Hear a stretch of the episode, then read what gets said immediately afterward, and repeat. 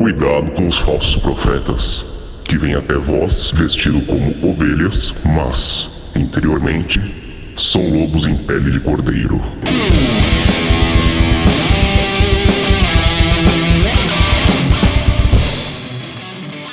Salve galera!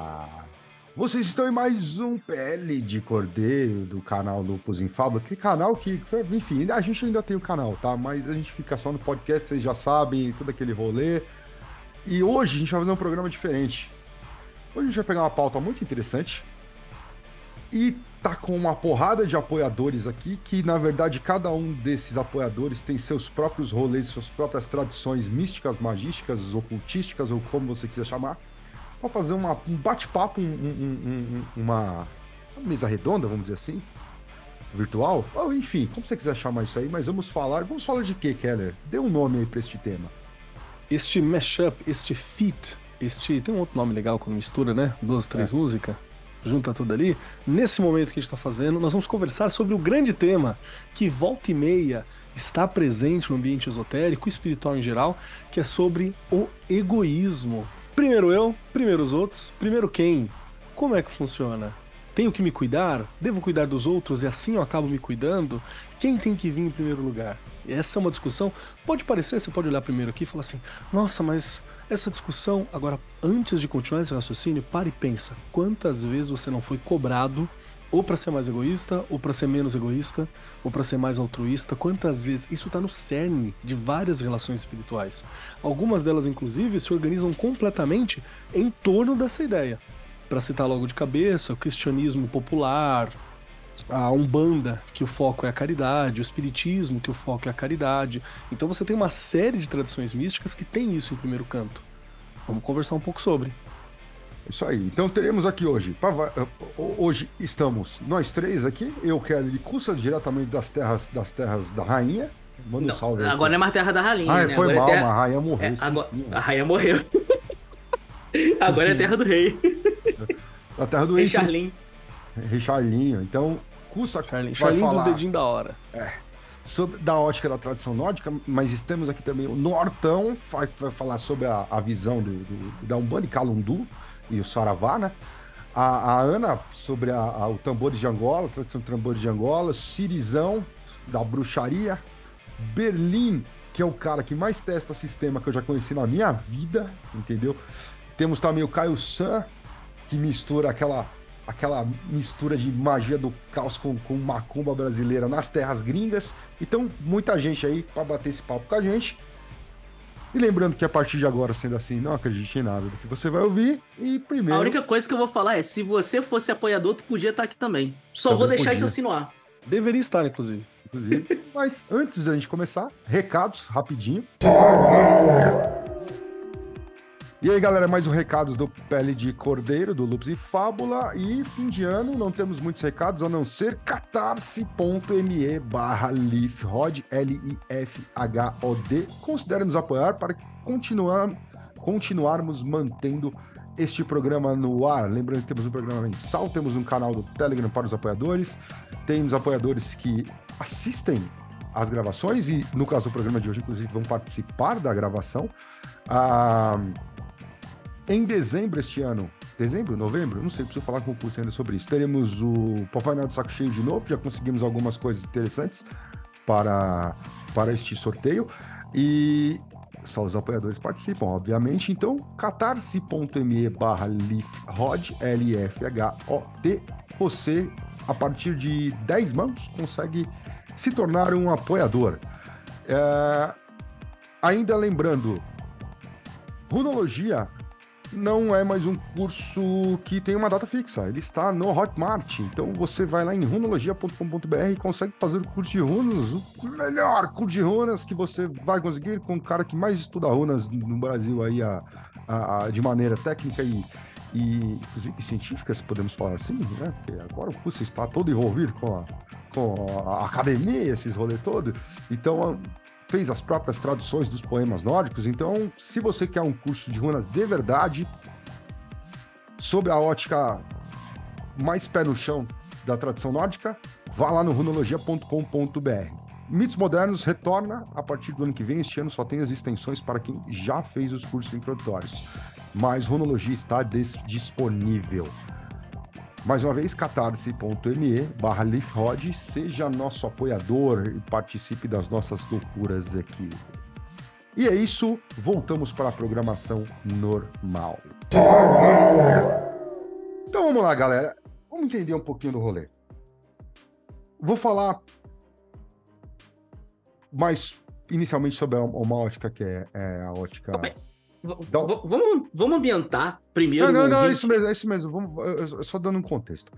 É, quando você tá na, por exemplo, uma banda, que acho que é, um, é um lugar onde você mais. No espiritismo também, talvez, é mais, é mais. Existe uma expressão mais forte sobre isso. Existe até um, um acetamento cerebral sobre a questão da caridade. Que tudo que você tá ali, você está fazendo para os outros, para os outros, para os outros, para os outros. Certo? E eu já vi, por exemplo, mais de uma casa de Umbanda que nessa pira de não, a gente tem que prestar caridade, caridade, caridade, e a única pessoa para quem eles não faziam caridade para os próprios médiums. Chegava um certo momento, todos os médiums estavam na merda, literalmente, estavam fodidos, o que acontecia com a casa ia pro saco. Então, assim, nunca, nunca olha sempre para fora, nunca olha para si mesmo, e aí acaba que se quebra, né? E aí, então, eu, Cussi e Keller e nos confabulamos aqui, e por algumas outras questões que apareceram para falar sobre egoísmo, dentro da magia? Até que ponto isso é um caminho da mão esquerda? Até que ponto você não tem que olhar para você mesmo? Certo? Por quê? Ah, mas então tal tradição X ou Y, ela é um caminho para evolução ou não é um caminho para evolução porque olha primeiro para, para, para, si próprio? Então, vamos combinar que caminho para evolução até a igreja evangélica é, né? Porque assim, depende mais de quem está ali sentado fazendo a sua oração do que de quem está em pé em cima do púlpito. Certo? Então, caminho para evolução, qualquer coisa. Aí vem outras questões. Uma coisa é você falar assim, não, porque primeiro a gente tem que pensar na gente mesmo. Outra coisa é você vender amarração e outros bagulho pros outros. Aí o buraco é mais embaixo, certo? Então eu convido aí, quem quer abrir? Você quer abrir aproveitando para falar sobre isso? Quer começar? Então, Posso começar? É, eu acho que é, e, e, o que gerou muito essa, essa conversa é porque existe muito a, existe muito aquela definição e aquela divisão que normalmente a galera faz sobre caminhos da mão direita e caminhos da mão esquerda. Esse é um, um termo muito utilizado quando a gente vai falar principalmente sobre é, ordens magísticas ou caminhos magísticos, né? E obviamente tem o velho caminho do centro ou caminho do meio, onde a gente fala que o caminho da direita basicamente é aquela coisa do tipo, ah, eu vou focar na caridade, eu vou focar em ajudar o outro, eu vou ter o caminho da mão esquerda que normalmente é foda-se o outro, eu vou me ajudar. E tem o caminho do meio que é uma coisa do tipo assim, eu tenho que me ajudar, mas eu também tenho que ajudar o outro. É basicamente essa uma possível grande é, definição que a gente tem para essa, essas três categorias, né? Só que é, é, uma das coisas que gerou, inclusive, a ideia desse papo é que, tipo, o quanto você consegue ajudar o outro se você tiver na merda. Saca? É tipo, como é que vou. Vamos tirar do caminho de magia. Como é que você consegue ajudar uma pessoa que tá doente se você tá doente também? Saca? Tipo, indo pra uma coisa assim muito simplista, como é que você vai emprestar dinheiro para alguém se você tá devendo? Assim, eu tô botando aqui as coisas mais mudanas só para mostrar essa ideia bem simples. Tipo, não adianta, e, e, acho que é esse o grande ponto. Obviamente que se você só faz a parada para você, você tá num ponto bom e você não ajuda os outros, aí beleza, é realmente um caminho só de mão esquerda e foda-se. E também não tem nada de errado com isso. Tem gente que tá de boa com isso, é aquela coisa. Se você dorme tua, se você bota a cabeça no travesseiro e você dorme tranquilo, também não tem problema nenhum, foda-se, não tem nada de errado em caminhos puramente de, de mão esquerda. Eu, eu, eu, acho que, eu acho que tem errado quando você também não quer, não quer é, é, doar nada para ninguém, mas você começa a pedir. Aí é foda. É, Entendeu? Você tem que saber se botar no, no, no, no no, no, no, onde você se põe na balança, entendeu? Assim, você não quer fazer nada pros outros, e tu também não peça nada. Você vai ter que sim, sim. Não, não, com, com, certeza. Não discordo nem um pouco desse ponto. Mas eu acho assim que é, essa pequena ideia é, é, que acho que vai gerar um ponto base para a gente poder conversar. Porque, tipo, obviamente que essa coisa de caminho de mão esquerda e caminho de mão direita é um termo muito utilizado, como eu disse, em termos magísticos, não necessariamente é, todas as pessoas vão usar esse termo ou aceitar esse termo é, da forma que eu estou colocando aqui, obviamente. Mas eu acho que, tipo, não precisamos, não precisamos usar tais termos. É mais ou menos o contexto que a gente está querendo conversar.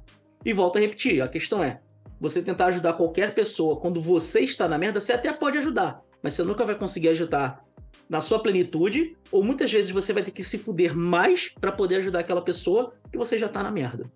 Então, assim, eu, acho que esse, esse foi o, o sabe, o, o não gatilho, porque gatilho é uma palavra muito ruim hoje em dia, mas essa que foi a faísca para essa ideia que a gente está trocando ideia.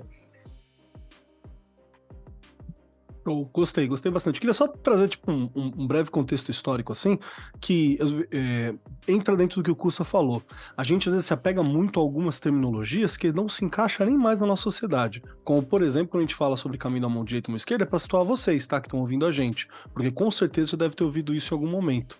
Mas na real, esse próprio termo ele é uma coisa bem confusa de se entender, cada um acaba definindo do jeito que entende. Tem os caras que misturam isso com questão política, tem os caras que não sabem de onde veio, tem os caras que usam porque aprenderam a usar com alguém uma casa ou numa tradição específica, que tem um significado muito específico para aquela tradição. Então é, é difícil, principalmente quando a gente junta uma galera de diversas tradições, é sempre complicado porque tem que setar primeiro o, do que, que você está falando, né? Qual que é o abecedário que você está utilizando para conversar, senão fica complexo.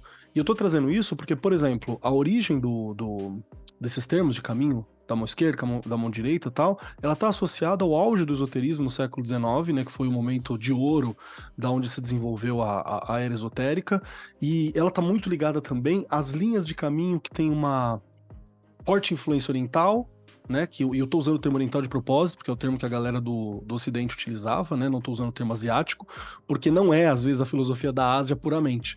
É uma coisa interpretada pela galera do Ocidente, né? Tipo Telema, tipo como Telema viu o Egito, tipo como que a Blavatsky, a teosofia, vê as tradições do, do, da Índia, né? E por aí vai. Então, por isso o termo oriental. É, e enquanto a gente fala de caminho, caminho da mão esquerda, muitas vezes a gente estava falando dessas tradições mágicas que surgiram dentro do Ocidente já. Né, que surgiram principalmente na França e na Inglaterra, são os dois lugares onde eles mais se desenvolvem, que eram países colonialistas na época, né, que dominava a porra toda, que o importante era eu mesmo, tá aí o Museu Britânico e o Museu da França, lá do Louvre, que não me deixa mentir, que o importante era eles mesmo e puxava para eles, e o que é do outro é deles agora. Então tem toda uma postura que tem a ver com o período. eu falo isso porque hoje em dia é muito normal a gente, por exemplo, na Umbanda acabar utilizando, falar assim, ah, não, Exu é mão esquerda, né? Exu é caminho da mão esquerda, não sei o que, é caminho da mão direita, a preto velho é caminho da mão direita e tal. E, e ok, funciona para você ter uma certa compreensão, mas não é mais o uso original do termo, não é exatamente mais a mesma ideia. Então a gente tem essa baderna basicamente, o que a gente está falando para vocês aqui é em que momento nessas tradições, né, nas tradições que a gente estuda aqui, em que momento que se pensa em si e em que momento que se pensa no outro. E qual que é o parâmetro, né? E vou começar só para puxar uma questão que eu tive essa troca de ideia com um mano que é monge budista. Dentro do budismo, eles têm, têm muito rolê de falar que é um caminho de meio, né? Que é um caminho que você vai lidar com as coisas e por aí vai, e que você vai procurar esse meio termo de tudo. É, mas ele tem uma visão muito forte para essa comunidade. Não dá para você praticar é, budismo sozinho. Você em casa que estuda budismo, bacana, legal pra caralho. Da hora que você tá fazendo isso não é exatamente budismo. Você precisa ter uma comunidade. A comunidade, né, a sanga ali é uma das coisas mais importantes dentro da estrutura budista. Você precisa estar em comunidade, precisa estar fazendo a meditação, o desenvolvimento junto. Você precisa na hora de comer olhar para aquilo e entender que a interconexão existe. Aquela comida não chegaria na tua mão se você estivesse sozinho, você nunca ia ter aquilo. Então tem uma série de conexões para se entender e graças a essas conexões que você consegue se desenvolver. Com uma diferença dentro do budismo, tradicionalmente, principalmente no budismo zen, você não vai fazer um reforço da sua noção de eu. Você vai reforçar aquilo que extrapola a noção de eu, né? Aquela uma, uma fagulha, sei lá, não, não tem uma definição exata, mas você vai extrapolar aquelas definições puramente sociais ou puramente mundanas ou do dia a dia. Você vai ir além né, do imediatismo, além da resposta automática, que é a resposta social que se constrói.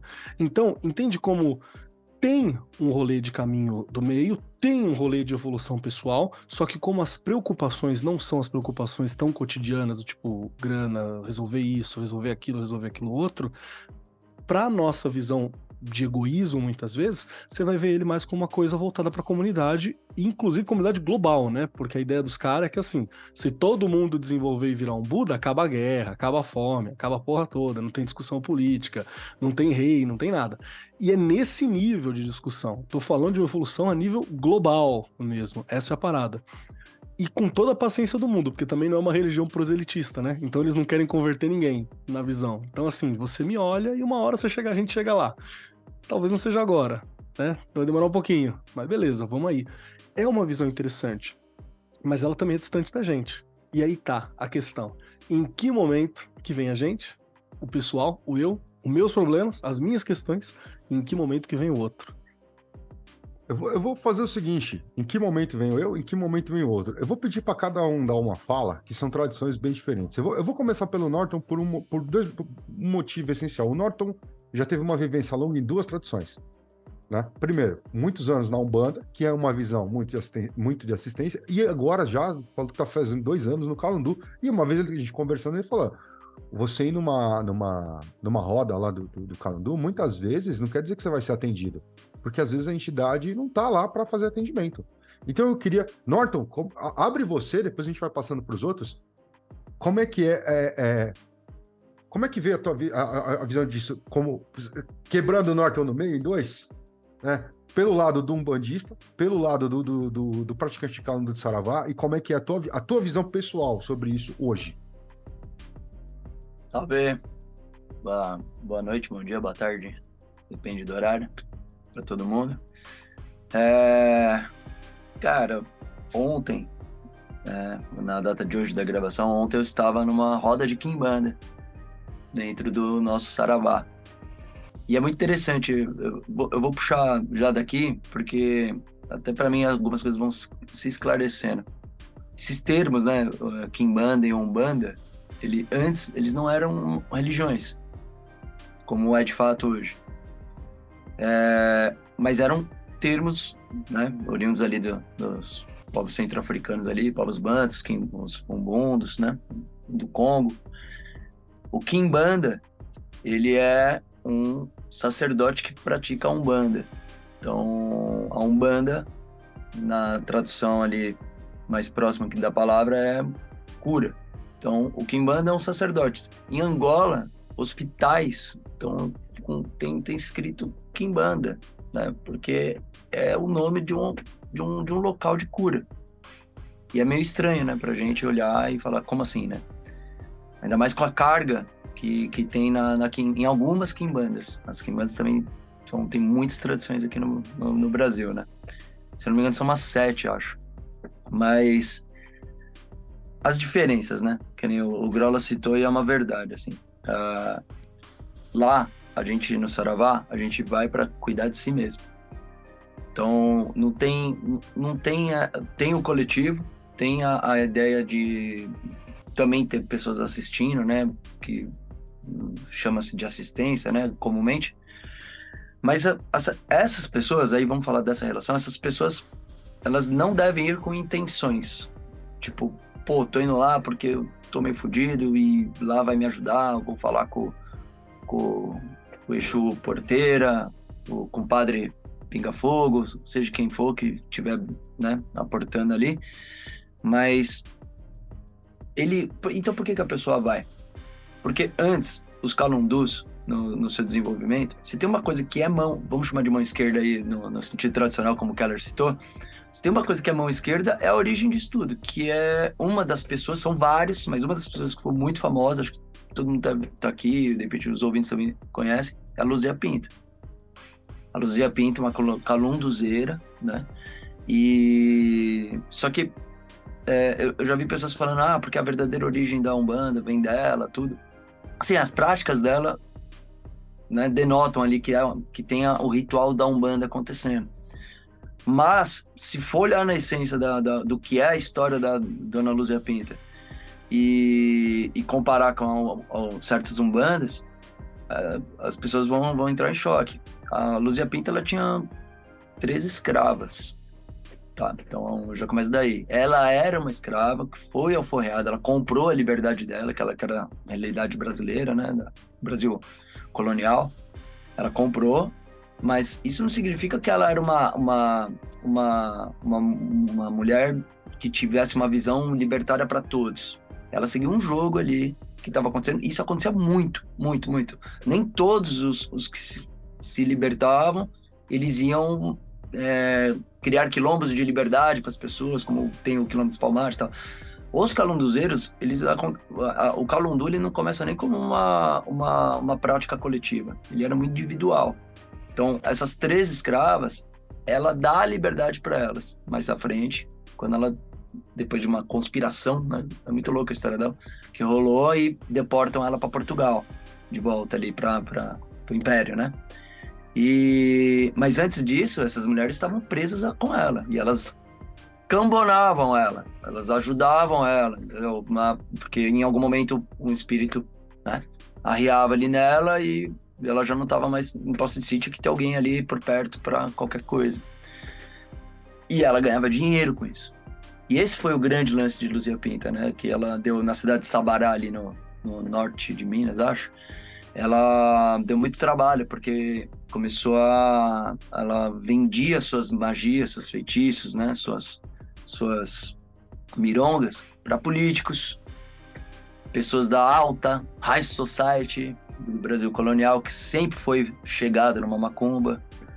E dá certo, então tô pagando. E essa mulher começou a ficar super empoderada e ela começou a, a, a, ficar famosa. Então acho que é por isso que, de, dentre tantos calunduzeiros, né, que nem a Dona Branca também na Bahia, outra calunduzeira famosa, também mesma época, próxima, mas a Luzia Pinto, acho que ela ficou, né, os historiadores, né, falaram dela, né, ela, por isso que é ficar famosa, né, nesse caso, os historiadores falaram dela por causa dos registros que tem dela sendo deportada e não se sabe se o que aconteceu com ela em Portugal também, né? Então, ela teve, tem o Tribunal de Inquisição, mas não sabe se queimada ela não foi porque não tem nenhum verídico lá, mas ela foi sumiu, assim, né? Então se tem algum tivesse algum registro, esse registro também se perdeu.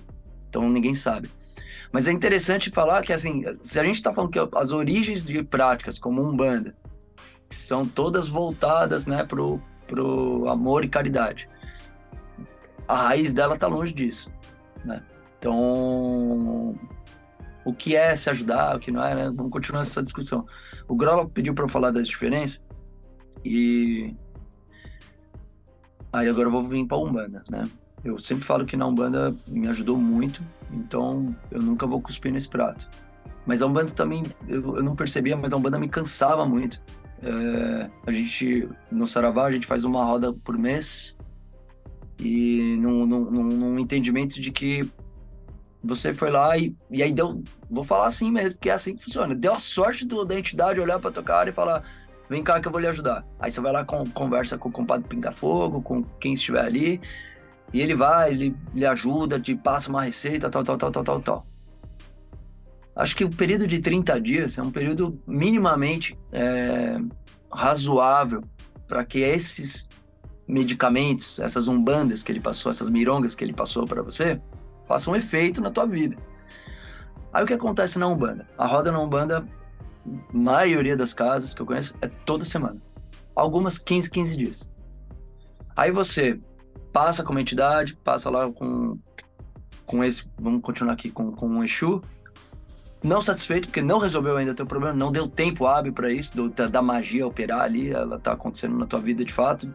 Você vai passar num outro médico, né? Aí você vai passar num preto velho ele vai passar outra coisa para você. Aí você vai num outro, porque não tá suficiente, passa num outro, daqui a outra semana passa num caboclo. Daqui a pouco você tá com quatro magias acontecendo pro mesmo problema. E a casa é ruim porque não funciona. Já ouvi isso falar, a casa, tudo, as entidades são fracas, porque nunca é você que não deu tempo para a coisa acontecer, né? Então, essa necessidade também de querer se autoajudar o tempo todo e, e não confiar. Você foi pedir ajuda, você não tá confiando, sabe? Então tem muito disso. E isso arrebenta um pouco a gente na Umbanda, cara. Porque, é, ainda mais em São Paulo, que a casa lá batia 150 pessoas numa assistência. E, cara, quando, quando perdi o elo com a, com a entidade, eu tava cansadaço, assim, e era uma e meia da manhã. Tava todo mundo cansado, e quem que ia baixar ali para fazer um atendimento? Então, às vezes a gente fazia uma roda fechada quando o bicho tava pegando, pra gente, né? O corpo ali do terreiro. A gente fazia uma roda fechada para nos ajudar a, a trazer o, o, o Niguns, o axé de volta ali, para ter força para continuar a porrada. Porque é muito problema o tempo todo. E às vezes o mesmo problema passando por rodas, giras diferentes, assim, sabe? Eu não sei de onde que vem o egoísmo, às vezes vem também da assistência. De querer, querer, querer, querer, né? Então eu vou terminar aqui para soltar, que dá para falar um monte de coisa. Norton, eu tenho uma dúvida sobre a, essa casa que você que você ia e tal. Quando, quando a coisa ficava nesse nível onde toda assistência tava. Toda assistência não, perdão, toda. Todos os corrente. médiums. Toda a corrente, obrigado. Estava detonada, basicamente detonada.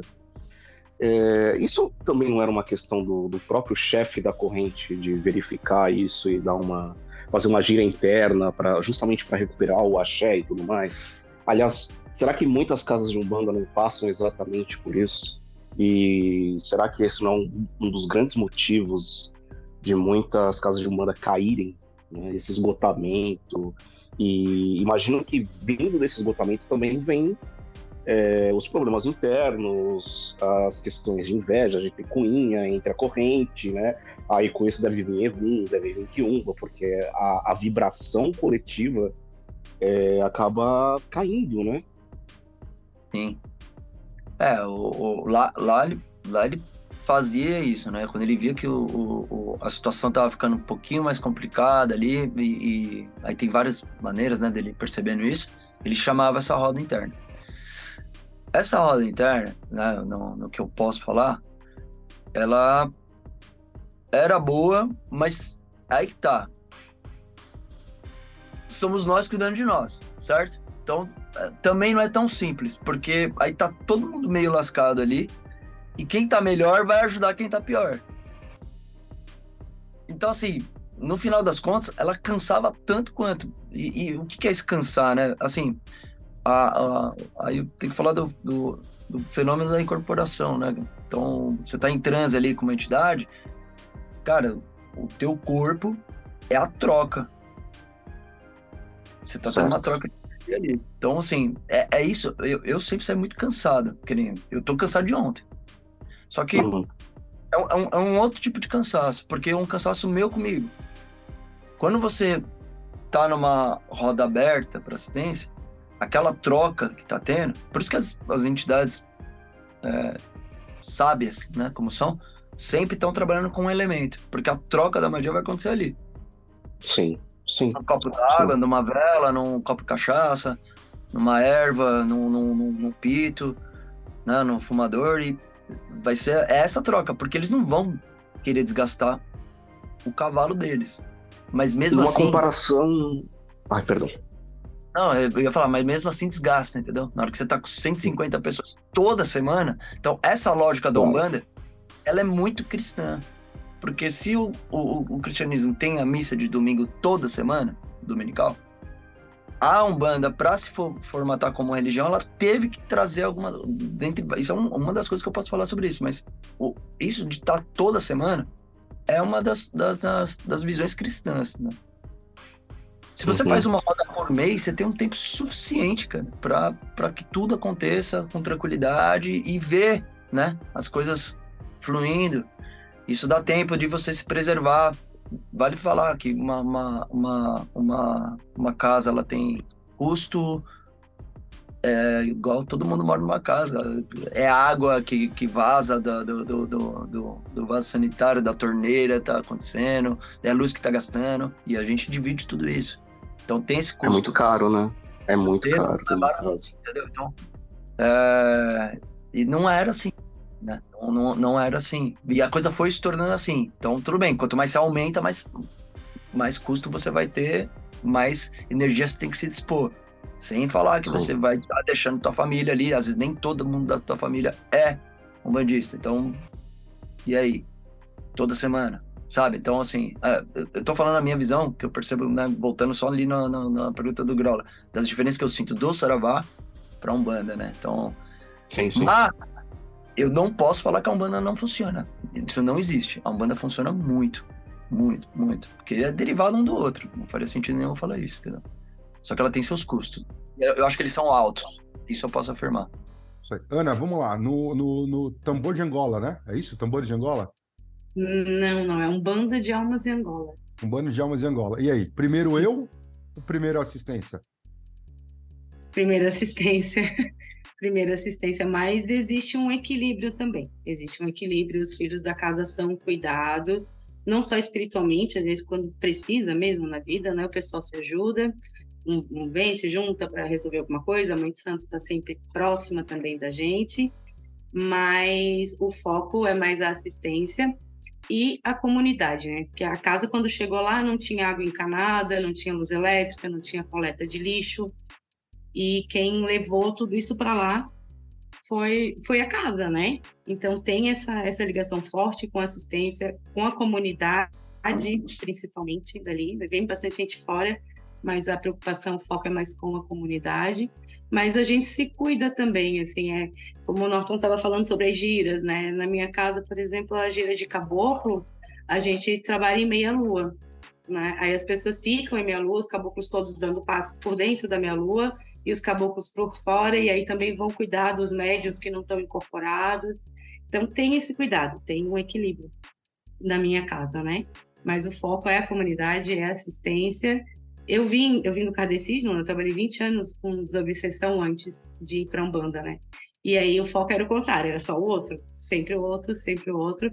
E hoje, assim, que eu estou aprendendo a me ver mais, né? me preocupar mais com o meu bem-estar, com a minha vida e, e, e, entender que precisa haver esse equilíbrio, né? Da gente cuidar da gente também, às vezes primeiro, para poder cuidar do outro. Mas, ô Ana, lá, é, na casa que você vai, assim, tem um, um, um trabalho fechado só para os médios passarem com as entidades? Ou, sei lá, é no final das giras, quando sobra um tempo, ou não tem nunca? Quando sobra um tempo, a gente pode ir passar com as entidades. Mas se for preciso, são feitos também trabalhos né, separados, sem assistência. Entendi. Berlim, tá conseguindo falar aí? Berlim, vamos lá, vamos lá. Berlim, Berlim o buraco é mais embaixo. Berlim é o seguinte: Berlim é um cara que está muito chafurdado nas tradições é, é, é, é, da magia cerimonial e papapá e outros rolês e tal. E na magia cerimonial tem todo aquele papo de ah, contato com o divino, papapá e lelalá e. E assim, real, mano. É isso mesmo ou não? Você vai lá para falar pra entidade, meu, eu tô precisando de uns clientes. Tô precisando de, uns trampos novos aí. Qual é, qual é que é? Primeiro, primeiro você tá pensando na matéria ou primeiro você tá pensando em contato com o divino? Qual anjo enoquiano eu chamo para poder pagar meu boleto? Essa pra é expulsar meu vizinho daqui do lado. então, se for pegar pela tradição da galera, né, o que vai ser pregado para fora é sempre o não, primeiro contato com o divino, que você tem que estar tá com uma ligação, um elo com o sagrado, o seu sagrado anjo guardião, com Deus, com a puta que pariu. Realidade.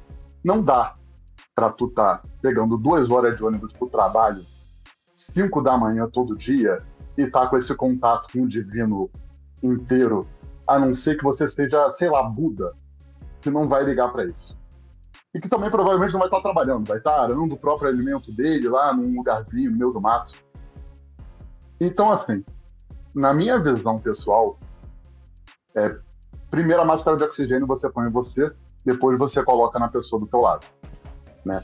É óbvio que eu, tu não precisa esperar o avião parar de cair para você botar a máscara no coleguinha do lado. Né? Então, tipo, não, enquanto eu não encontrar qual anjo me faz ganhar na Mega Sena, eu não vou ajudar ninguém. Você não precisa ir para lá. Você pode ah, quais são os meus biólogos? O que eu preciso resolver na minha vida? O que está rolando?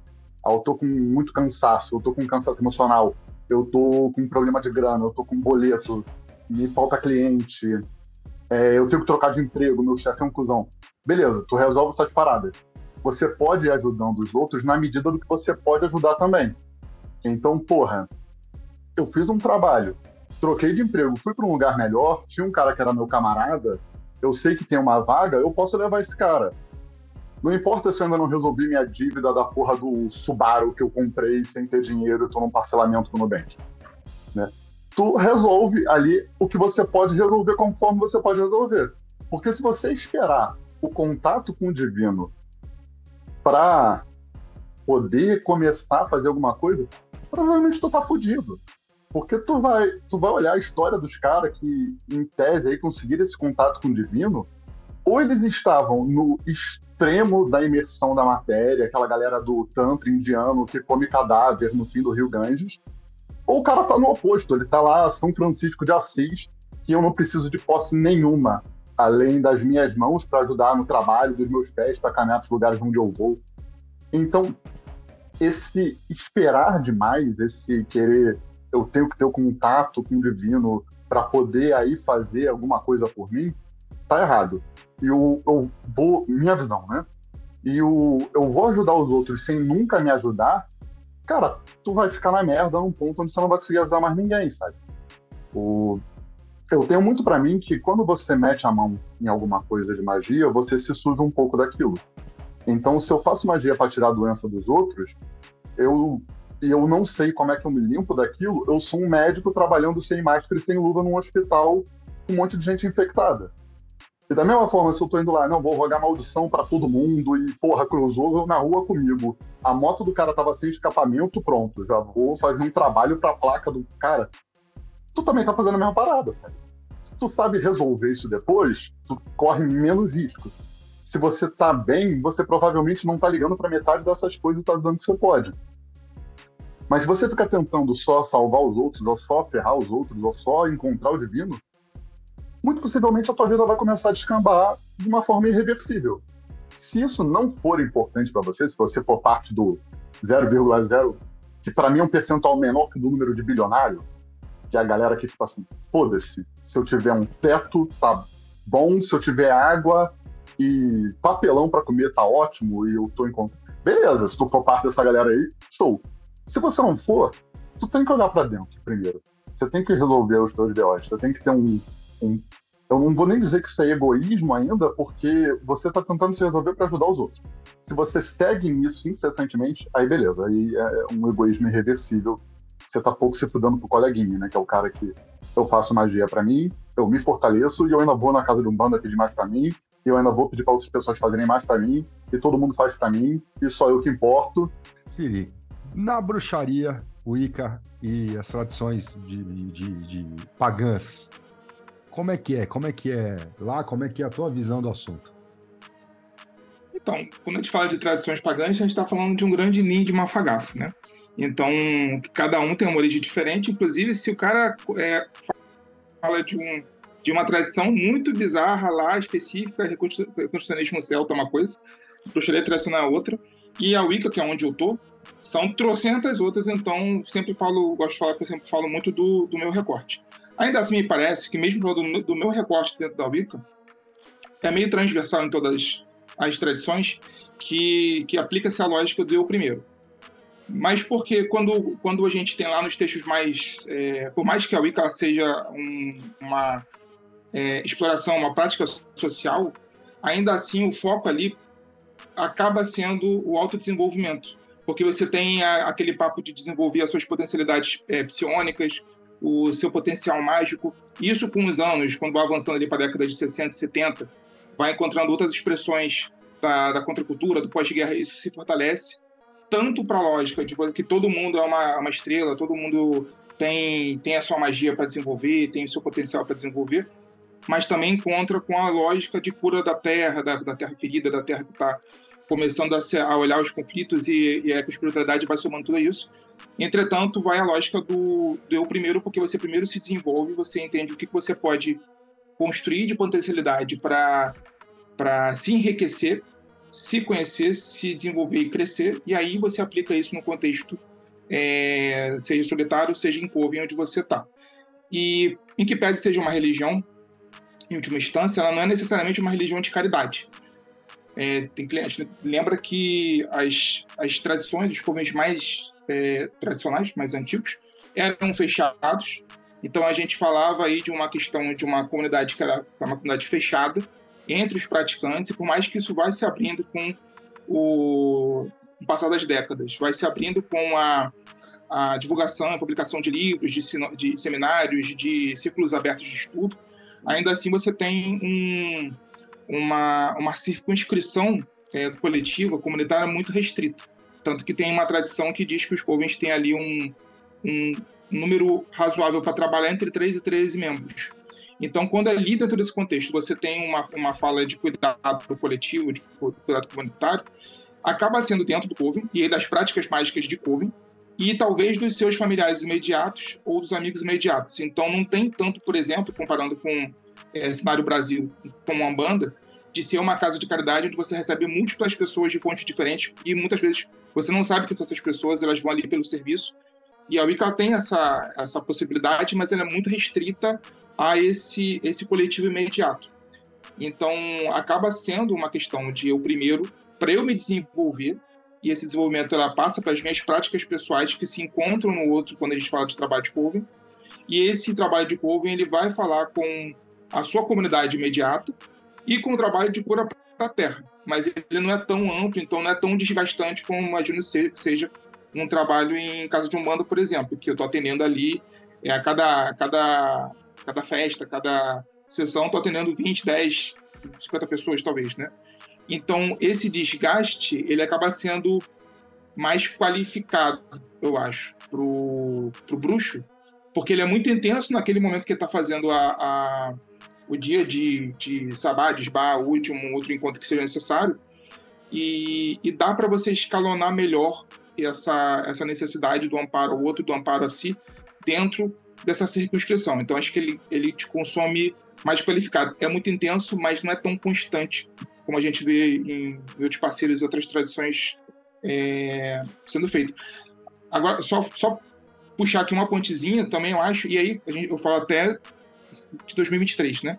Três anos pós-pandemia, eu acho que a gente, a gente até talvez seja legal fazer uma, uma dicotomia entre ego, egoísmo e autopreservação, porque a gente vem de anos muito fragmentados de é, saúde mental muito, muito detonada, de é, problemas do coletivo muito detonados por causa do isolamento, da, da, da, da quarentena, e, e aí talvez pode se confundir a necessidade de eu me reconstruir, ou de me preservar, com necessariamente egoísmo. Que acho que é um cenário que é mais narcísico, né, que tem outros problemas, mas autopreservação é uma parada super, é, acho que necessária para você estar tá bem. Como a gente está tá vendo na, na fala da galera, para a gente estar tá bem para tratar o outro. O, o, o Berlim usou aí o exemplo do, da, da máscara de, de, oxigênio do avião. Eu lembro de o Siri Molequinho, Siri lá com uns, com uns 10, 15 anos, assistindo SOS Malibu, o famoso Baywatch. E aí, eu lembro, porra, nenhuma da série. Mas eu, eu tenho uma cena que ficou engraçado porque, porque essa cena ficou é, na minha memória até hoje. Que era um maluco lá que tava treinando para salvar gente afogada na água. Aí ele tava treinando perto de um, de um pier. Aí tinha as, as, as, as estacas do pier, né? E aí tava ele com um boneco ali e tal, e o instrutor em cima do pier olhando.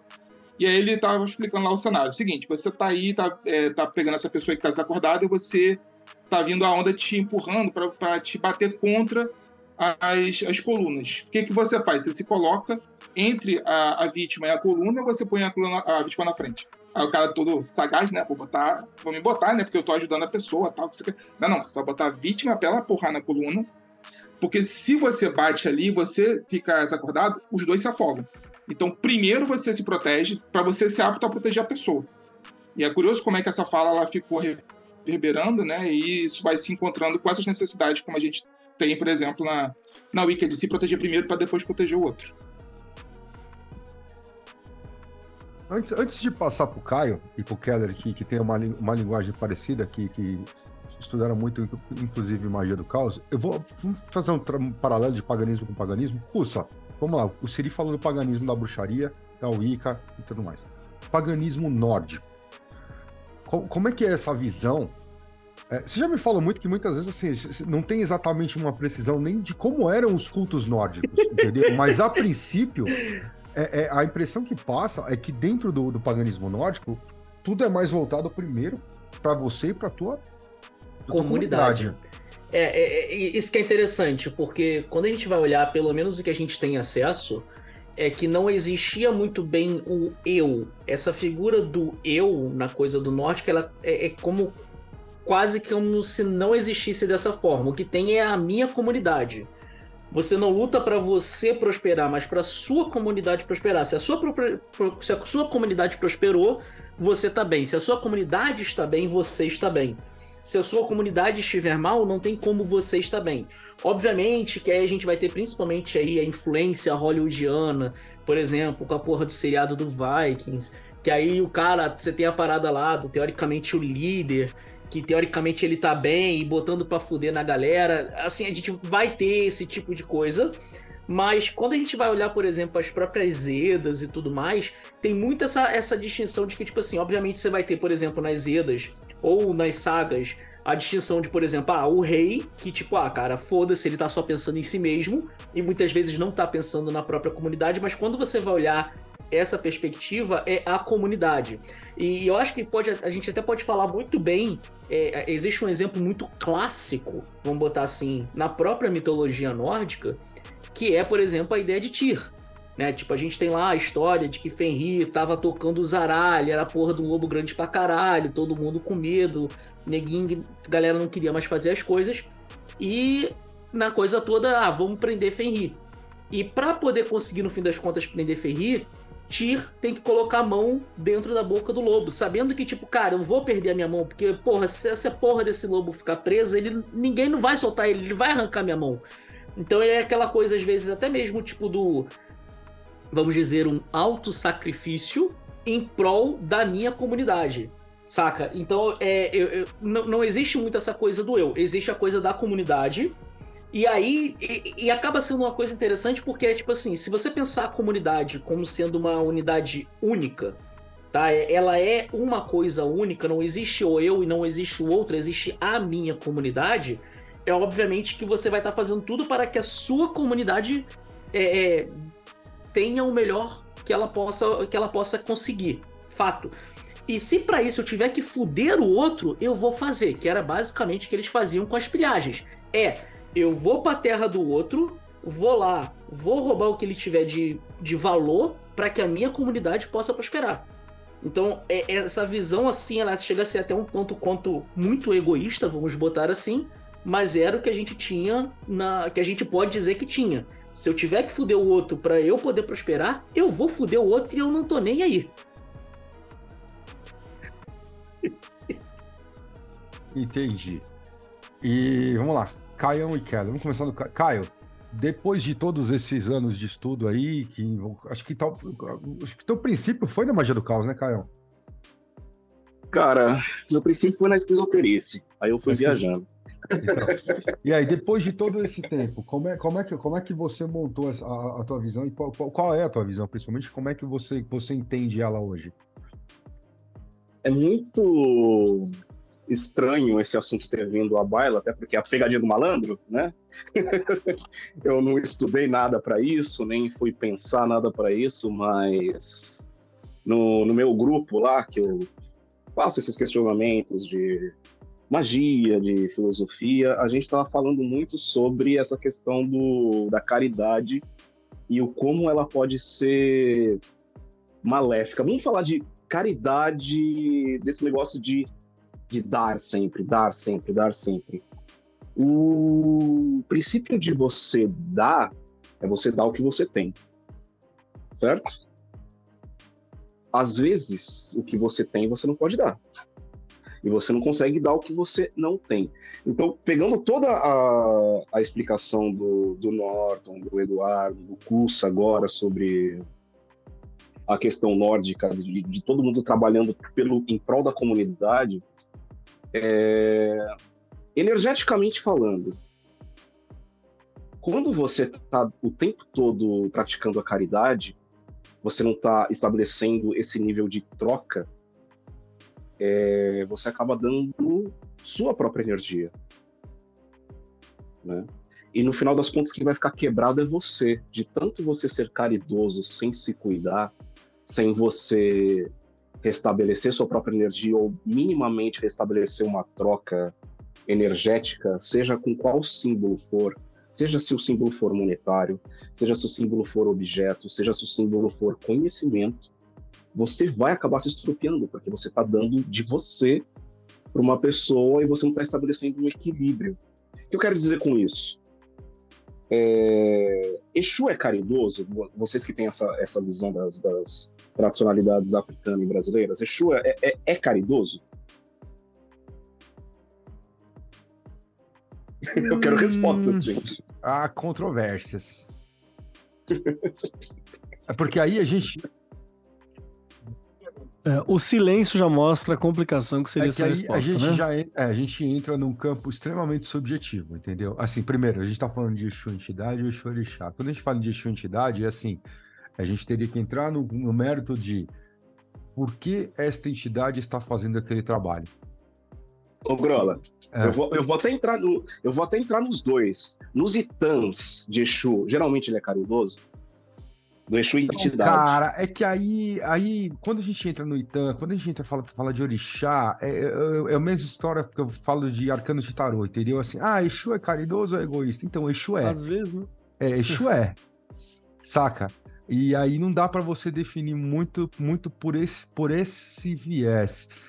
Quando a gente fala de entidade, é que é o X, entendeu? Porque quem tá ali no, no final, principalmente nas umbandas, exceto no candomblé, obviamente, que você trabalha direto com o orixá, mas nas umbandas, é, é, e aí você estende isso não só para Exu, mas para outro, qualquer outra entidade que tá ali, é, o grande X é por que aquela entidade está ali? O que ela ganha com isso?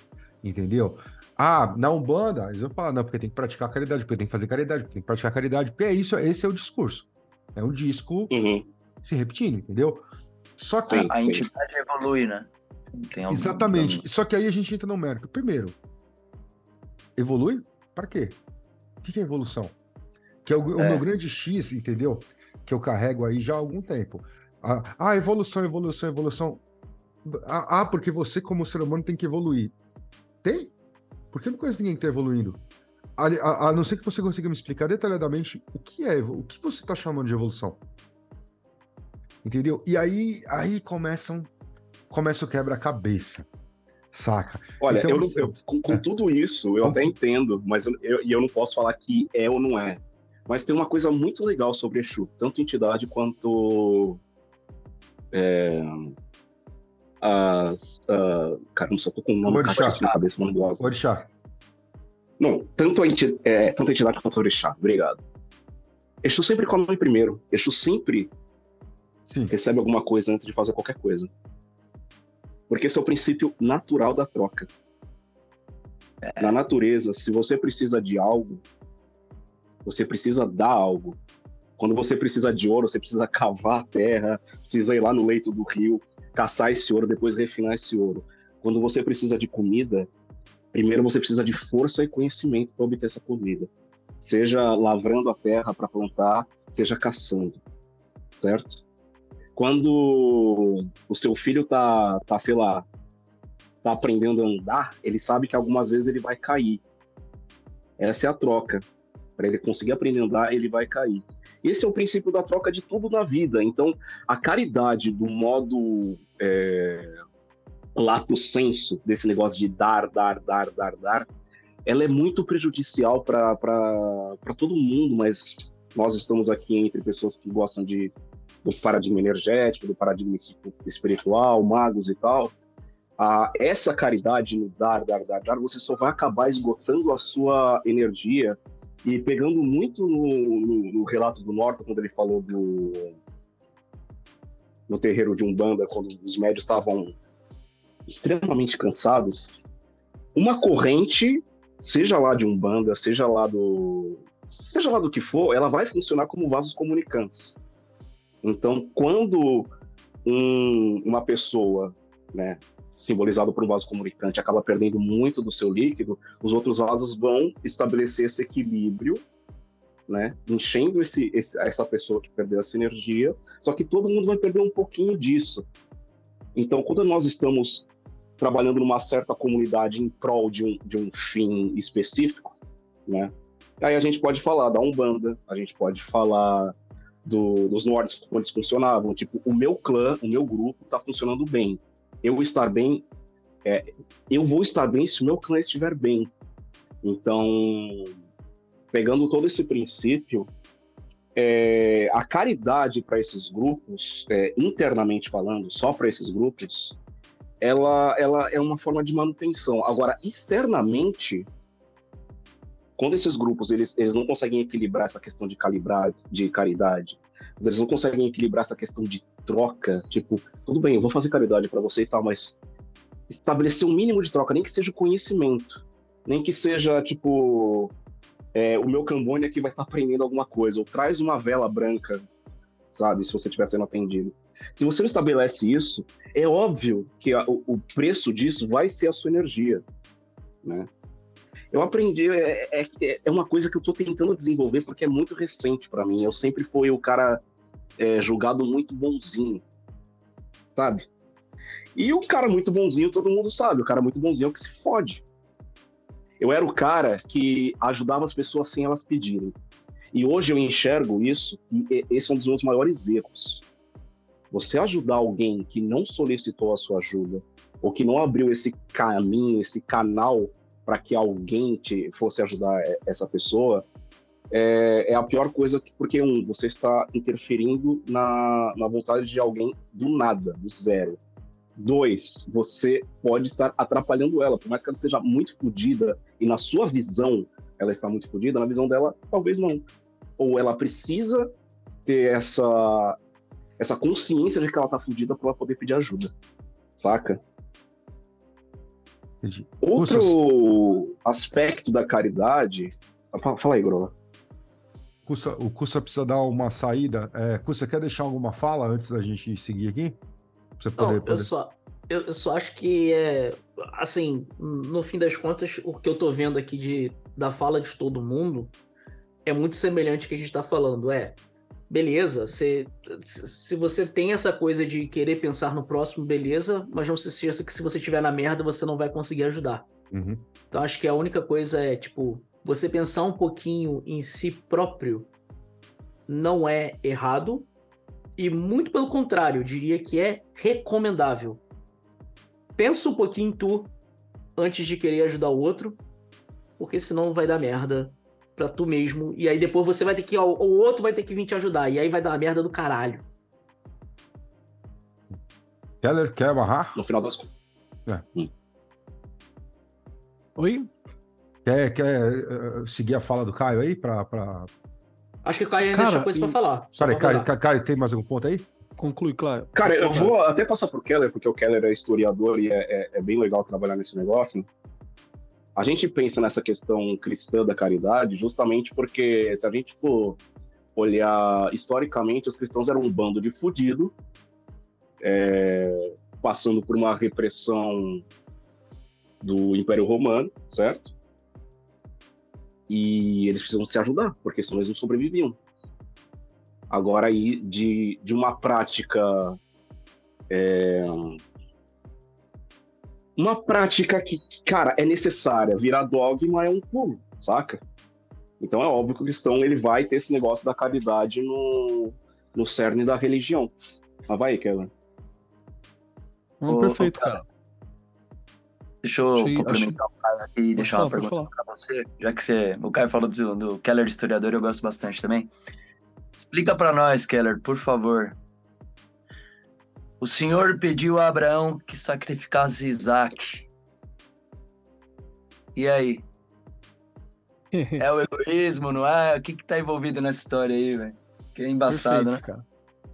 Então, mano, é meio, meio confuso de falar, porque realmente eu acho que o que, o que acaba lascando a gente que tá aqui no contexto brasileiro do rolê é bem simples, cara. Aqui onde a gente tá, A gente tem um probleminha sério que nós temos milhões de tradições, né? Milhões de caminhos, milhões de ideias que mexem nesse caldeirão, então a gente não nasce com uma coisa tão setada. Por exemplo, se você vai conversar sobre isso com um cristão estadunidense, a coisa funciona de uma maneira muito simples. É uma sociedade que foi fundamentada basicamente no protestantismo calvinista. Né? Qual que é a ideia de Calvino? Vão ser salvos trocentos mil lá, sei lá, 200 para lá, 4 mil, são esses que vão ser salvos por Deus, são os da humanidade inteira. É esses caras que vão ser salvos. E Deus vai mostrar quem são seus eleitos através do sucesso material. Então o que, que você faz? Você corre atrás do teu para mostrar que você tem sucesso material que você é um dos eleitos de Deus. É simples assim. E é uma religião é um, Estado, uma sociedade que foi firmada na ideia do futuro manifesto, né? Do, do, destino manifesto. Então, não é. Os cristãos atual no Brasil têm essa ideia, né? De que o Estado de Israel é a Israel bíblica, né? Então tem toda uma defesa de Israel porque pensam Israel como uma Israel bíblica. Porra nenhuma, não é. Mas nem de perto. Mas para um cristão estadunidense, a Israel bíblica é os Estados Unidos, né? Então, assim, você tem. Não há dúvidas. Sabe essa questão que a gente está tendo aqui? Essa discussão não haveria numa mesa de bar. Assim, a não ser que tivesse trocentos imigrantes naquela mesa de bar, não teria. Aqui onde a gente tá é muito louco, porque aqui é uma mistura. o Siri, fala, você tá mutado. Não, é dar zoada, exceto se esse cristão for mormon, porque não é, é só é. especificamente. É. Aí é outro 500. Mas realmente, então, isso é só para levantar que, assim, a gente tá tendo essa discussão justamente porque aqui é um caldeirão muito grande. E que se não tem essas discussões, a gente não consegue acertar ah, os conflitos que a gente tem. Eu gosto muito da visão do, do Caio San também, porque ele é, o, é, assim como o Berlim, assim como o Norte, assim como a Ana, assim como o Siri, assim como o Grolli e o Cursa que tá aqui, a gente andou por diversas questões, né, por diversos caminhos. E tem uma questão que eu também não, não me fixei exageradamente num caminho só, exagerado, lógico, na minha opinião, na minha visão, né? Então eu não, fi, não tornei aqui num caminho é, religioso para mim, né? Eu não tornei várias paradas num caminho religioso e tá tudo certo quem transformou. É uma escolha, é um caminho teu, às vezes você precisa, cara. Não, não é religião é maior, religião é menor, né? Não transformou, quem tem, não tem. Isso é uma discussão puta, imbecil, assim. Né? O caminho de cada um é o caminho de cada um. Mas eu gosto de levantar essa questão porque é justamente o que acontece com a gente aqui. A gente precisa discutir até para se entender, até para entender o diferente, porque não tá tudo tão certo, né? A gente veio para cá em levas, tem muitas visões diferentes. A própria, a própria é, a própria controvérsia que a gente tem, inclusive nas religiões de, religiões de matriz africana, é porque diferente, por exemplo, do Haiti, onde veio a maioritariamente maioritariamente galera de um único local, né? Veio galera de um único canto, veio uma galera do Benin, veio uma galera né, da Costa da Mina, principalmente, para o pro processo de escravização dentro do Haiti. Aqui veio gente do quanto, tudo quanto é canto. E, inclusive, se preferia que viesse pessoas de diversos cantos para que não tivesse uma unificação, né? Não tivesse essa, essa unificação. Então, a diferença é um projeto do Brasil. Aí é doido, por quê? Porque nessas coisas simples a gente não tá definido. Vai ser por grupo, vai ser por momento e ao longo da vida vai alterando. Eu gosto de pensar assim, inclusive porque eu me permito é, alterar esses princípios ao longo do caminho. Gosto de pensar no sentido de fluxo, no sentido de fase mesmo. Assim, há momentos em que eu tô legal, em que eu tô disposto e em que tudo caminha para que eu me dedique muito. Muito mesmo. A galera que tá aqui me conhece, né, do, vida por trás.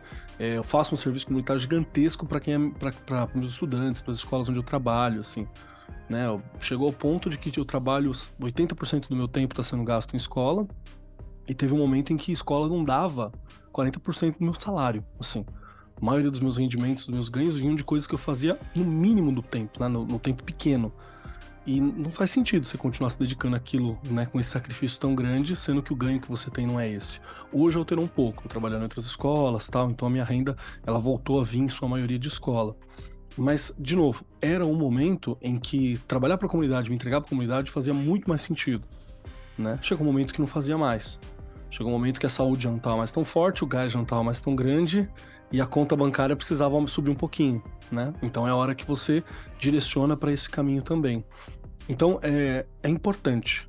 Né? E eu gosto muito de uma visão que eu acho que a gente vai acabar fechando aqui, que é essa ideia de que é importante você ter um serviço comunitário, é importante você servir aos outros, é importante a caridade, mas aquela questão de não se perder de vista, isso é recente, tá?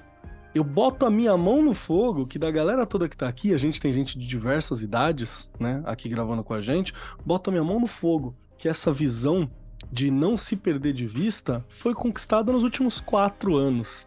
Cinco estourando. Porque a gente teve todo um processo histórico aonde se pensou isso. De novo, como o Caio mesmo puxou, é, a gente não tem essa uniformidade de ideias no Brasil, mas a gente tem uma influência muito forte do catolicismo, né, do cristianismo católico. O cristianismo protestante eu não vou nem levantar também, porque é um outro mundo. Um dia a gente podia ter uma discussão só sobre as linhas de pensamento protestante, assim né? Porque hoje a gente tem o neopentecostalismo que faz magia da braba, né? E a gente tem outras linhas protestantes em todos os cantos que são diversas. Mas se você puxar para o catolicismo, poxa, vamos lembrar que o catolicismo é quem constrói o termo mártir. Mártir é um termo em grego que vai ser construído pelo catolicismo. Que quem é? É a testemunha. É uma pessoa que sofreu perseguição e morte por, por defender é, ou por renunciar, né? Ou não renunciar, mas por defender uma ideia, algo que ele é diante de uma grande força externa. Boa parte desses mártires viraram santos católicos. Então você tem uma valorização gigantesca comunitária do sacrifício de pessoas ideais. Né? E, gente, é lógico, na história é maravilhoso o sacrifício, na história é incrível. Né? O ruim é quando você tem que sacrificar aqui em carne. Mas no mito, na história, na parte escrita, é fantástico. O, o catolicismo ele é construído em cima dessa ideia do sacrifício para uma comunidade que nem existia, inclusive. Jesus faz o sacrifício inicial para o cristianismo enquanto o cristianismo não existia, né? Então a gente vai ter uma valorização muito grande dessa história, dessa ideia. Mas vamos lembrar que na prática o rolê é outro. Ah, mas a Igreja Católica ela faz uma porrada de trabalhos sociais? Sim, ao mesmo tempo em que ela se assenta sobre tesouros de dois mil anos, não é? E, e, e seleciona papas para seus momentos. Então, atualmente precisa de um papa que vai ter um serviço comunitário maior. Então, ela elege um imperador, um rei para o seu, seu império, que vai direcionar para esse caminho. No momento em que não precisava, precisava fechar uma igreja menor e mais forte, você tinha o Bento. O Bento XVI foi um cara que queria garantir uma igreja menor e mais forte. Essa é a ideia. Para sobreviver o quê? Os próximos dois mil anos. Então, é, é uma outra forma, né? De, de pensamento quando a gente fala da igreja. E aí, quando a gente tenta traduzir essa forma de pensamento gigantesca para o nosso dia a dia, fica confuso mesmo. É por isso que eu gosto muito de pensar nessa ideia de fluxo. Né? Então, por exemplo, tô legal. Minha conta tá da hora, tô legal. Vamos ajudar, os, vamos ajudar quem puder. É, não tô legal, não tô bem. Então não vou poder estar tá lá. Avisa a galera, avisa, tá, gente? É importante você comunicar também teus parceiros, a comunidade. Ninguém tem bola de cristal, tá? Avisa, não vai dar não tô legal, não tô conseguindo, não vou conseguir chegar, não vai funcionar, não vai dar, se vira, tô nesse momento. Aí beleza, tua comunidade toca sem você, não tem problema. Ninguém é insubstituível, que é outra coisa que a gente aprendeu no, na sociedade atual. Então, é preciso se cuidar. E aí eu trago a reflexão que foi trazida para mim por um gerente de trabalho. Na época eu trabalhava como vendedor Teve um gerente que me via trabalhando, né, fazendo as coisas tal. Teve um cara que ele chegou pra mim e falou assim: Ô, ô Keller, vem cá rapidinho. Fui lá, né? Falei, oi. Falei assim, você não devia ter ido embora? Ele falou assim: não, devia, mas tinha que terminar umas coisas. Aí eu fiquei aí. Falei assim: ah, tá. Você, você ouviu falar do seu Gerson? Não, quem foi o seu Gerson? Quem é o seu Gerson? Falei, não, o seu Gerson morreu. Ele foi um grande coordenador aqui da, da loja. Falei, é mesmo? Sim, o seu Gerson sacrificava, abria a loja, fechava a loja, fazia coisa, virava, desvirava. O seu Gerson era um monstro. Falei, é mesmo, cara? Que da hora. O que aconteceu com o seu Gerson? Morreu. Falei, porra, você tá brincando? O seu Gerson morreu? Morreu. Falei, nossa, cara, você morreu e não tem nem uns 4, 5 anos assim que ele morreu. Falei, puta, e aí? Falei, e aí que só eu lembro do seu Gerson. Seu Gerson era tudo isso, seu Gerson era foda, só eu lembro do seu Gerson porque eu tava aqui na época. Já trocou o quadro, ninguém lembra do seu Gerson. Seu Gerson morreu na segunda-feira, a loja abriu na segunda, abriu na terça. O que, que a loja fez? Mandou uma coroa de flores. A mais barata porque é o que tinha no orçamento. Vai para casa, cara. Aí eu falei assim, sim, senhor. Eu, eu vou é aproveitar, isso. antes da gente abrir e fazer uma, uma, discussão mais aberta agora, já que cada um deu seu ponto, eu vou, eu vou aproveitar essa fala do Keller para falar algumas coisas em relação a isso, a questão de, de principalmente trabalho e tudo mais. Esse ano, por exemplo, foi um ano é, bem crítico para mim, certo? Eu passei por várias situações de, de, de, de, de literalmente críticas, tá? Algumas das pessoas, inclusive, estão aqui, estão sabendo, me acompanharam nesse ponto e tal. E isso me trouxe muito tempo, me permitiu muita reflexão sobre algumas coisas. E principalmente essa questão que ela acabou de falar sobre o trabalho, eu cheguei num ponto aí de compreensão do seguinte: no final das contas, por mais que você tenha um pensamento extremamente egoísta em relação a estou indo para esse trabalho pelo dinheiro, você sempre está fazendo pelos outros. Por quê? Se você está indo pelo dinheiro, fatalmente aquele teu trabalho, para quem está te contratando, ele precisa estar tá ganhando mais que você em cima daquilo, certo? Se, ah, mas eu sou autônomo. Então você depende do seu cliente. Então, se você não agradar o seu cliente, você está fazendo pelos outros. Ou pelo seu cliente, ou pelas pessoas que, tão, que, que são teus ouvintes, ou não sei o quê. A não ser que você já tenha muito dinheiro e trabalhe só pelo seu dinheiro, e aí você cague e ande pro resto do mundo, você sempre está fazendo algo pelos outros. Então, eu cheguei num ponto de, de, de autoavaliação e de pensar sobre família, sobre trabalho, sobre tudo, que eu descobri que 100% do meu tempo era tomado fazendo coisas para os outros. Como, quando foi que essa ficha caiu em mim? Essa ficha caiu em mim alguns meses atrás, porque eu não sei se todo mundo sabe, mas a, a gente está em, a gente tá em outubro, no mês 10. Há coisa de oito meses eu entrei numa outra religião. Certo? Eu vou até fazer um ritual aqui dessa outra religião, que eu preciso, porque já deu horário. Peraí. Eu entrei para a religião da maromba. é. E deixa eu chacoalhar meu eu, meu whey aqui. E eu percebi, eu descobri que a musculação é o ato mais egoísta que uma pessoa pode fazer. Você tá na academia, você tá com um monte de gente ali, você conversa. Eu, eu tinha, quem me conhece a fundo sabe que eu tinha várias questões, principalmente de comunicação, de, de, de, de conexão humana. É, ali eu comecei a ir com terapia a me desenvolver um pouco mais, entendeu? Eu odiava a academia, mas enfim, fui fazer é, depois de um tempo e acabei me adaptando. Mas eu descobri isso, que por mais que você tenha conexões, você abra conexões e você conheça pessoas e faça amizades e tudo mais, a musculação é um ato mais egoísta que uma pessoa pode fazer. E ele é um ato obrigatoriamente egoísta. Por quê? Quando você tá com sei lá quantos quilos numa barra do supino, se você por um segundo pensar num problema que você tem lá fora, em alguém ou em qualquer outra coisa que não seja você, aquela barra vai cair em cima de você e vai te matar. Então, é inacreditável como ela impede completamente que você pense em qualquer questão ou pessoas lá de fora. Você não tem como pensar no teu cliente, no teu projeto, você só tem que estar pensando em você. Principalmente para quem treina até a falha. Porque você tem que saber exatamente quando você vai falhar e parar uma antes porque você não pode deixar parar em cima. Já conheci pessoas que tiveram casos de falhar, por exemplo, num, num, num desenvolvimento, com um halter de 20 quilos no braço, o halter caiu no ombro, cirurgia. Aí o cara ficou lesionado por meses. Então você não pode pensar nos outros. E isso me levou a muitas reflexões sobre o que é a real natureza do egoísmo, porque eu preciso. E, e isso me levou a, a, a, um alívio psicológico muito grande, porque durante meses e meses e meses, pelo menos duas horas por dia, eu tava só comigo mesmo, só pensando em mim mesmo. Isso me levou a muita reflexão assim: ah, isso é ruim? Não, não é ruim.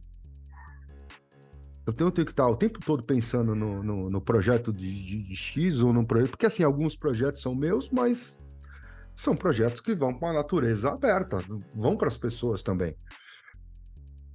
então, é ruim eu parar e para fazer minha terapia, para fazer meu treino, para me focar só das minhas questões. E aí, Caio, pode seguir aí agora, pessoal, sem papo aberto, vamos debatendo mesmo. O que eu queria dizer é que na caridade também é egoísmo, viu? Tem muita gente que. Pra caralho! Faz a caridade. Hã? Pra caralho. Tem muita gente que faz a caridade para que ela se, se sinta bem internamente e para que ela se mostre bem para a comunidade. Aliás, muitas dessas pessoas, elas, se tivessem a chance, elas impediriam de qualquer modo um, um, um sistema que aboliria a caridade, porque ela não ia ser mais necessária. Sabe? Mas, inclusive, Caio, eu tava vendo um, acho que você um podcast com algum psicólogo falando sobre isso, que, na verdade, isso é inclusive um mecanismo de evolução para preservar a própria, a própria raça humana, né?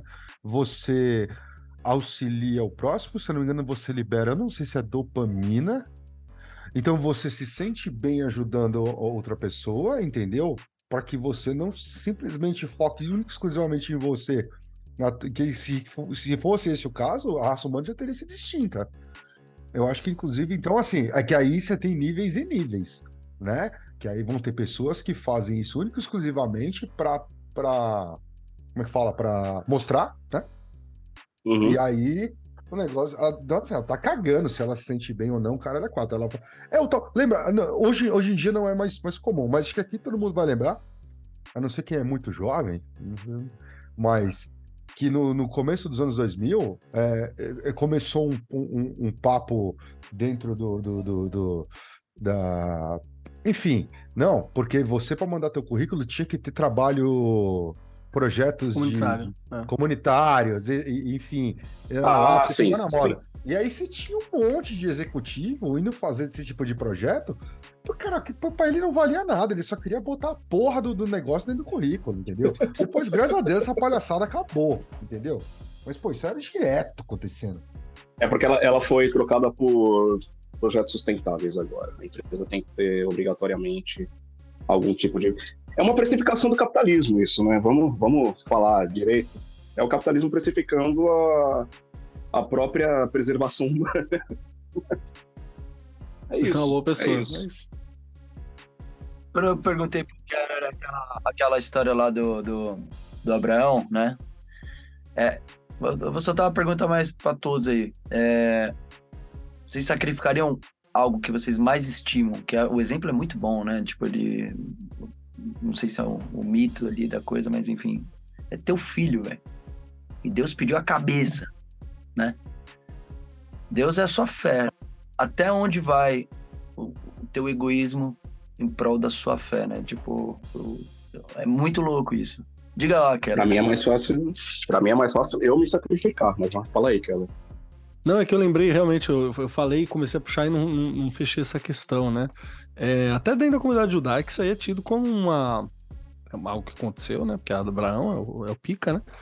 E mas tem um rolê engraçado que é um preço exagerado mesmo, assim, ele é literalmente o preço mais caro, né? Ele é literalmente o preço mais caro, que era para dizer o quanto Abraão era pica. O quanto Abraão era devoto, né? Que esse era literalmente o preço limite. Aquilo mais alto. Tanto é que a ideia é que se vá o caminho inteiro, ele vai o caminho inteiro, né? Abraão falando que puta.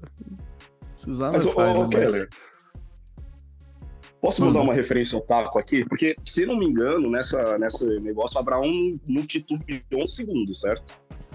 Não titubeou, mas ele estava em oração. Que é uma, uma ideia para falar assim: talvez eu esteja titubeando, mas eu vou fazer, tá ligado? Que é uma reflexão, né? Eu lembrei, cara, do Yu Yu Hakusho. Olha só, referências ao Taco. Basicamente, no, no treino final do Yusuke, quando ele vai treinar com a mestra Genkai para poder vencer o Toguro, que era o o monstro da semana, ela fala: é, para eu te passar a técnica final, você vai ter que me matar. E se você não me matar, eu vou te matar agora. Né? Aí você tem um dia para pensar. Você pode me responder a hora que você quiser, mas a, até amanhã é o limite. Aí ele pensa, pensa, pensa, pensa. Né? Em vez de ele responder na hora, aí ele espera até o último minuto. Ele fala: ah, não vai, não vai rolar, não vai rolar, não posso te matar, então eu tô eu tô disposto aqui, tá? Vambora, né? Aí ela fala, ela fala, beleza, você passou, vou te ensinar o bagulho. Aí ele fica, o oh, caralho, que porra é essa? Aí, aí ela falou, é o seguinte, se você tivesse falado que ia me matar na hora, eu saberia que você não ia merecer essa porra, porque, velho, você não tem coração, você é um desgraçado. É. É, e se você. E se você recusasse na hora, eu também não ia te ensinar porra nenhuma, porque você era um bundão. você, pensou. Mas, mas foi, foi tipo isso que Deus fez, tá ligado? Exatamente isso. Foi o rolê, tipo assim, mano, se você tivesse falado não, vacilão, não ia ser pai de nação nenhuma. Agora, se você tivesse falado sim, vacilão. Que porra de pai é esse? Exato. Então, tá ligado? Então, agora, como você foi até o limite na fé que Deus é bom, aí na conversa. Então, tá Aí, até- aí até- já era. Eu, eu acho que responder essa pergunta é foda, que, tipo, o, o rolê do Abraão é que ele não sabia que ele ia trocar o que ele tinha por mais. Né? Sabendo disso e não tendo filho pra. né, já que eu não tenho filho pra saber se sacrificaria um filho, eu sacrificaria tudo que eu tenho por um pouco mais, parafraseando o Sr. Burns. Mas aí é uma escolha meio óbvia, né? O, o lance do Abraão é tipo, ele não Nem sabia se que ia, ele ia ganhar. Eu não sabia se, tipo, sacrifica o teu filho aí, sacrificou. Beleza, valeu. Era isso que eu queria. E tchau.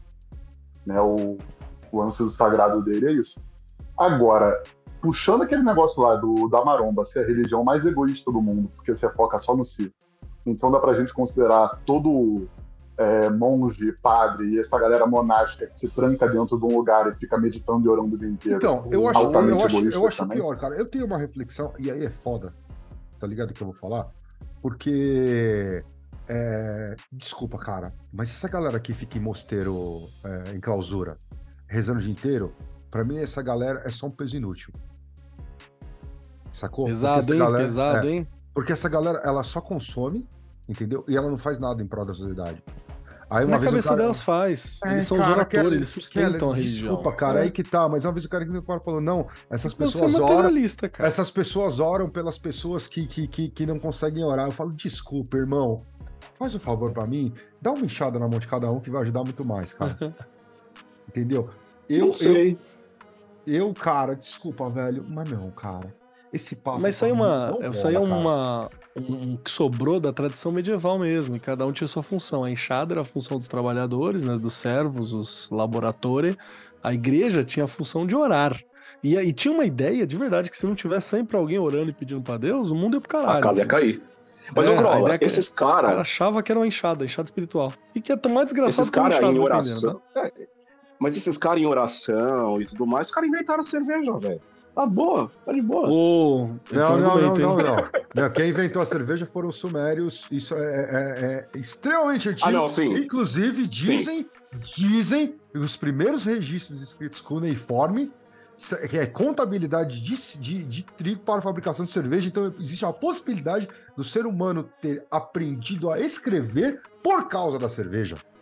E isso, é- isso demonstra Ah, a, a real importância que a cerveja tem no mundo. Não, você tem razão. A epopeia de Gilgamesh fala justamente isso, que ele foi. Qual que é a palavra? Domesticado para viver em sociedade através de pão, cerveja e chavasca, né? É, Então. aquilo que move a não- humanidade. Então, não que os caras inventaram a cerveja, mas os trapistas lá fizeram um bagulho bom, velho. Então, tá, vamos lá, vai, vamos falar sério aqui.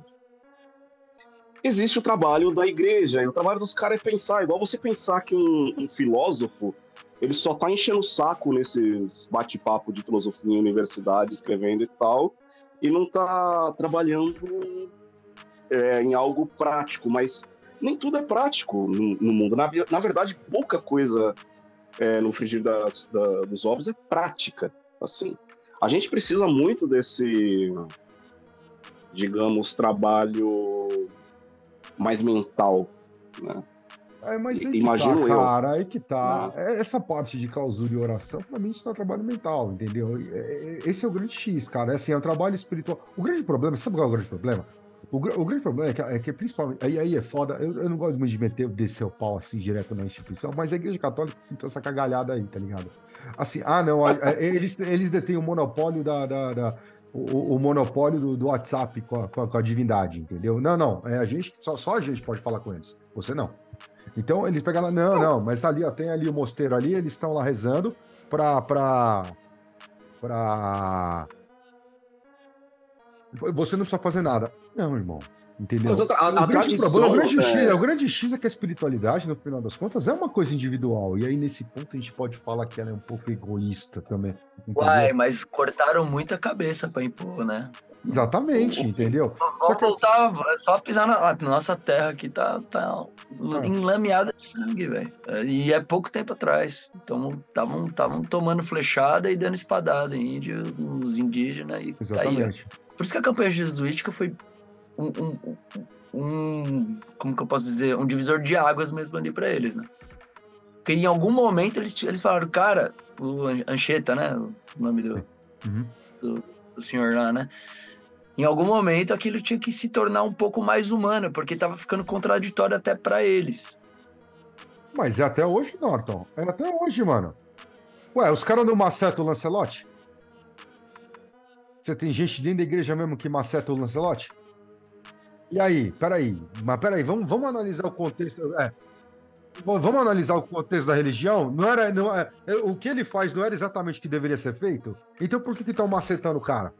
Não faz sentido nenhum. Tá uma porrada. Entendeu? Agora, Ué, dentro é do o- que, é do que o- essa religião prega, o que ele faz é o correto. Os outros É a retórica errados. do momento, porra. Retórica do momento, é isso. Religião é política, né, gente? Cacete. É lógico que é interessante o cristianismo ter um monte de mártir, porque quando você tem um mártir, os poderosos não precisam ir pra, pra porrada morrer. Ué. Então, é isso. Se, se é, é útil não aceitar o Lancelote agora, é útil, politicamente. É, então, mas Certo. aí que tá. Mas aí, assim, Caio, assim, a gente precisa separar a religião como uma ferramenta política e como uma ferramenta de, entre aspas, religarem, entendeu? É, Tá, pera, o grande pera, problema aí- é que aí toda a fudeu. construção, o problema é que toda construção cultural, e não só da Igreja Católica, mas da- da- das religiões em si, foi tirar o poder individual de conexão com o divino para transformar isso num poder institucional.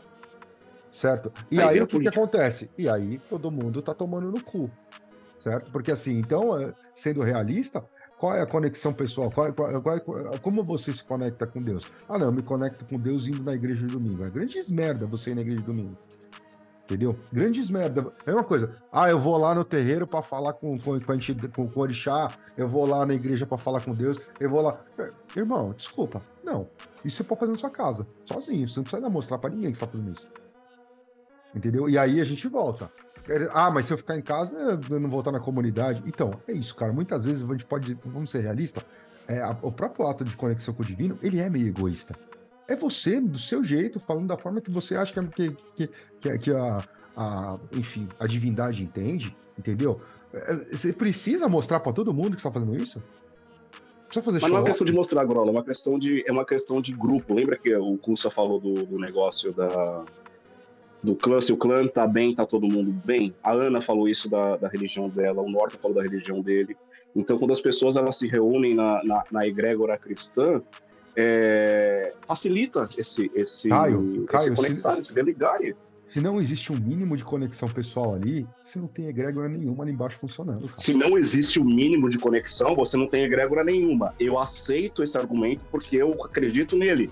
Só que quando você tem um mínimo e você tá num grupo, esse mínimo se torna muita coisa. É isso que eu tô dizendo. Não se torna, Caio. É Você, você, você, é, você entra. É igual assim. Siri, você- o Siri citou sobre os 13, né, Siri? Que a gente, no, no- pelo, pelo que eu entendi, existe um número médio ali. Cara, esse é um número, sei lá se tem até a ver com o tal dos 12 apóstolos e tal, mas, mas é um número excelente. 12, 13, 15, vai, pra não ficar Sim, nada sim. cabalista no negócio. É, porque quando você vai chegando, cara, o Grola tá ligado. Tem terreiros, voltar a falar de terreiro, né? Que tem 400 médios. É, sem citar nomes. O pai de santo tá cuidando de quem, velho? Ninguém tá cuidando dele. Não sabe nem o nome, cara. Não sabe nem o nome Ele tá cuidando dele mesmo. sabe nem o nome do que ninguém. chega. Deve, sabe, sei lá como funciona. uma- eu, eu não entro num lugar assim, mas por nada. E, e, por e, nada. e, e, Norton, independente disso, mano, você tem uma casa ali que tem 15 médios, assim, beleza, você vai lá. Puta, Ah, você, dá sei lá, você, você vai chegar- Não, não, mas não é nem isso. Você chega lá. Puta, você é médio do lugar. Ah, ah, não, eu vim aqui porque eu preciso fazer meu contato com a divindade. Tudo bem, tudo bem. Mas aí você odeia o fulano ali, você odeia o fulano ali, você odeia o fulano ali. Que egrégora é essa? Não tem egrégora nenhuma aí, não. Mas Você não tem- caralho, você não tem tem, mas isso é história da cara. humanidade. Essa é a história Não, da humanidade. Mas esse é o ponto, Grola, cara. essa é a história da humanidade. Onde, quando você junta duas pessoas. é, é, caralho, eu vou citar o meu pai, bicho. Meu pai, a, teoria de grupo do meu pai era o seguinte: quando ele teve eu como terceiro filho, ele falou: quando tem duas pessoas, vai ter sempre uma brigando com a outra pra ver quem lidera. E quando tem três pessoas, duas se unem pra é, vencer um e depois vira duas pessoas, entendeu? Isso é a história da humanidade, cara. Sim, cara, mas aí que tá. Quando você entra numa arquitetura de uma estrutura de egrégora, uma base, uma base estrutural de ou mínima de conexão entre essas pessoas precisam ter. Porque é aquela velha história, que nem um debate que a gente estava tendo. Eu não sei quando eu estava discutindo sobre isso há um tempo atrás. Eu fui numa casa há um tempo atrás e estava tendo um debate lá na, na, abertura da. Antes da abertura dos trabalhos, aonde a, a, a não sei se ela é mãe pequena, enfim, ela, que ela, é, ela é a, a, senhora lá, é a esposa do, do, do, do pai da casa, ela estava falando lá, comendo o rabo da assistência, certo? Então, a, a, o lance era, ela falando assim, olha, vocês precisam estar tá aqui no horário X, que é quando começa a abertura. Porque faz parte do trabalho, todo mundo aqui que está na não falando, não falando para os médios, falando para assistência. Porque faz parte também vir aqui sustentar a abertura. E eu ali parado, eu falei, o quê? Eu falei, desculpa, mas quem tem que cuidar da egrégora é quem tá vestindo branco lá para dentro. Quem tá aqui fora na assistência quebrada não pode sustentar a egrégora, não. Então, se o cara a tá assistência aqui, tá pra quebrar, é. a assistência tá pra foder tudo. Então, assim, exatamente. Cê, quer dizer, você tá sustentando a tua casa com a energia da, da, da assistência que tá toda fodida? Não. Quem sustenta, quem sustenta a gira é filho de santo certo? Quem tá do lado de fora, se o cara quiser chegar no horário, ele chega. Se ele quiser chegar depois que foi a abertura, ele chega. Ele vai lá, pega a fichinha dele e vai falar com a entidade. Ele não tem que sustentar a casa, não. Quem sustenta a casa é quem tá lá dentro. Entendeu? Então aí você parar antes de uma para ir falar esse tipo de groselha, desculpa, não dá. Não dá, entendeu? Não, a egrégora é formada pelos filhos da casa. Aquilo sustenta a egrégora. Quem, quem vai, quem vai em trabalho fechado, quem sabe, quem sabe por que que tá cantando aquele ponto, quem sabe por que que tá dançando daquele jeito, quem sabe por que que tá cultuando tal orixá, quem sabe por que que se cultua Exu primeiro, porque tem muita casa de Umbanda hoje que não sabe que, que, que nem chama Exu na abertura de gira. Ah, não, porque aqui é gira de direita, não vai chamar Exu. Não, você chama Exu primeiro. É regra. Ponto. Entendeu? E você tem que saber o fundamento disso. Então, e aí você vai falar que não, a assistência tem que ir lá para assistir? Não tem, não. Não tem, não. Se você quiser fazer, inclusive, o trabalho de abertura inteiro fechado e só depois abrir a porta para assistência, é, entrar, você pode. Eu tô acostumado a isso. Eu tô acostumado a isso. Tipo, tem a cortina que tampa o congá e todos os médios lá, eles fazem a abertura e depois abre. Exatamente. É a mesma coisa. A gente sabe o que acontece antes da missa começar? quais os ritos preparatórios estão lá dentro? Então ninguém sabe, meu irmão. Por quê? Porque não é da sua conta. Quem tem que sustentar aquela egrégora é quem tá lá. É quem tá lá vestindo, vestindo a farda e, e, e trabalhando naquilo. Entendeu? Quem tá do lado de fora, meu, a sua função é ir lá, ouvir a parada, rezar o cacete a quatro e beleza. A fundamentação, como aquele fundamento se sustenta, não é da sua conta. Ué, você vai, você vai ajudar alguma coisa? Você vai ceder energia? Você, sabe, você entende os fundamentos daquilo para ceder essa energia? Não, então não. Então, não, entendeu? Então, assim, é, é, é, é são coisas, cara, a gente. E aí é, é, é foda, porque vira, vira. Ai, cara. Eu acho que às vezes deixa até de ser um banda, velho.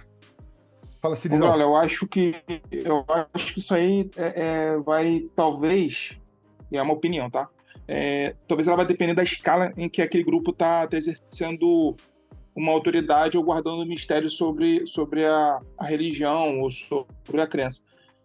Porque quando no meu grupo, na época que eu, que eu é, mantinha, né, frequentava um pouco, é, a gente era fundamentalmente um grupo fechado com rituais fechados. Então a gente tinha ali uma política de que todos que são os, os 13 rituais que a gente fazia em lua cheia para fazer o, o, toda a parte de feitiçaria em si, eles eram necessariamente sempre fechados. A gente não, não abria mão disso. Mas quando era o sabá, que era os oito sabás, que eram as, as festividades da, da roda do ano, que tinham um cunho social, a gente permitia visitante.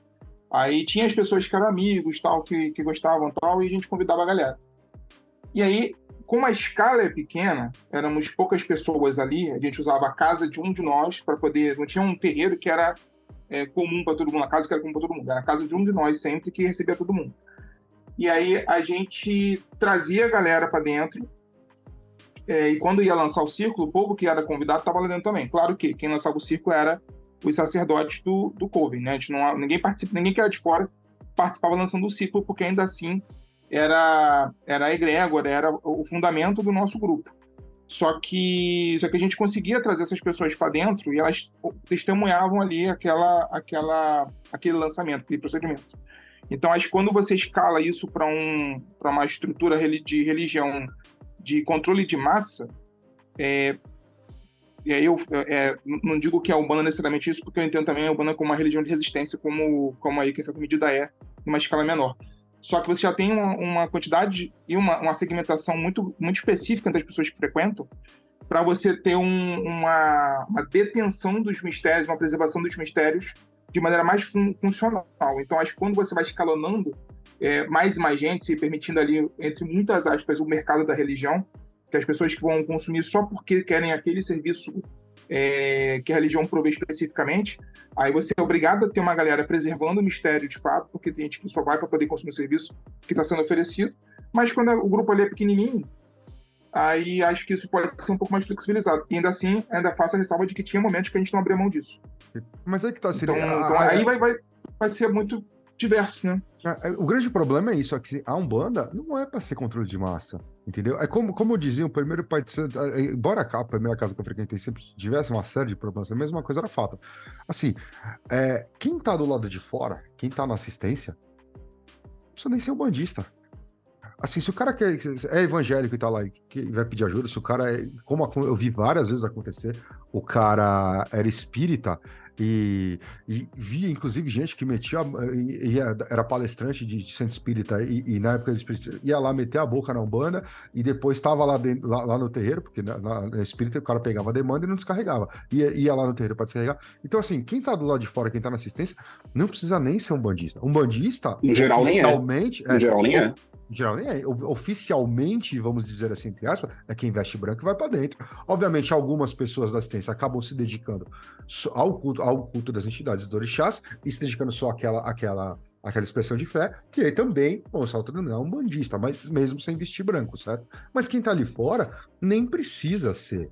Entendeu? Então, assim, você, como, como líder ali da, da, daquela comunidade, não tem. Eu já acho absurdo quando o pai de santo se mexe na vida de filho de santo. Ah, não, você tem que fazer isso, tem que fazer, eu tenho que fazer. É, é, aí é, isso, a oitava, a oitava lei hermética. Eu não tenho que porra nenhuma.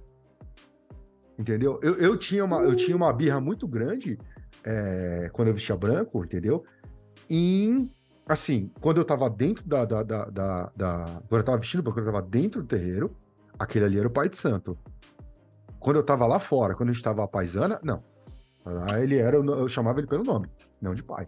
Pai tem. Essa é uma das, é uma das funções da gente na, na no Saravá, a gente tem nessa a Kangarantaia, né? Que é um nome sagrado nosso lá dentro. E pô, super legal, né? Tipo, nome mágico, né? Tipo, um mote mágico, né?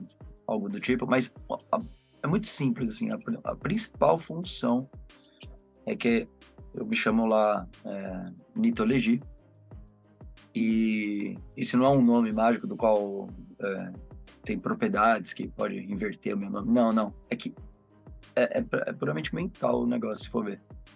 Ali, o Norton não existe.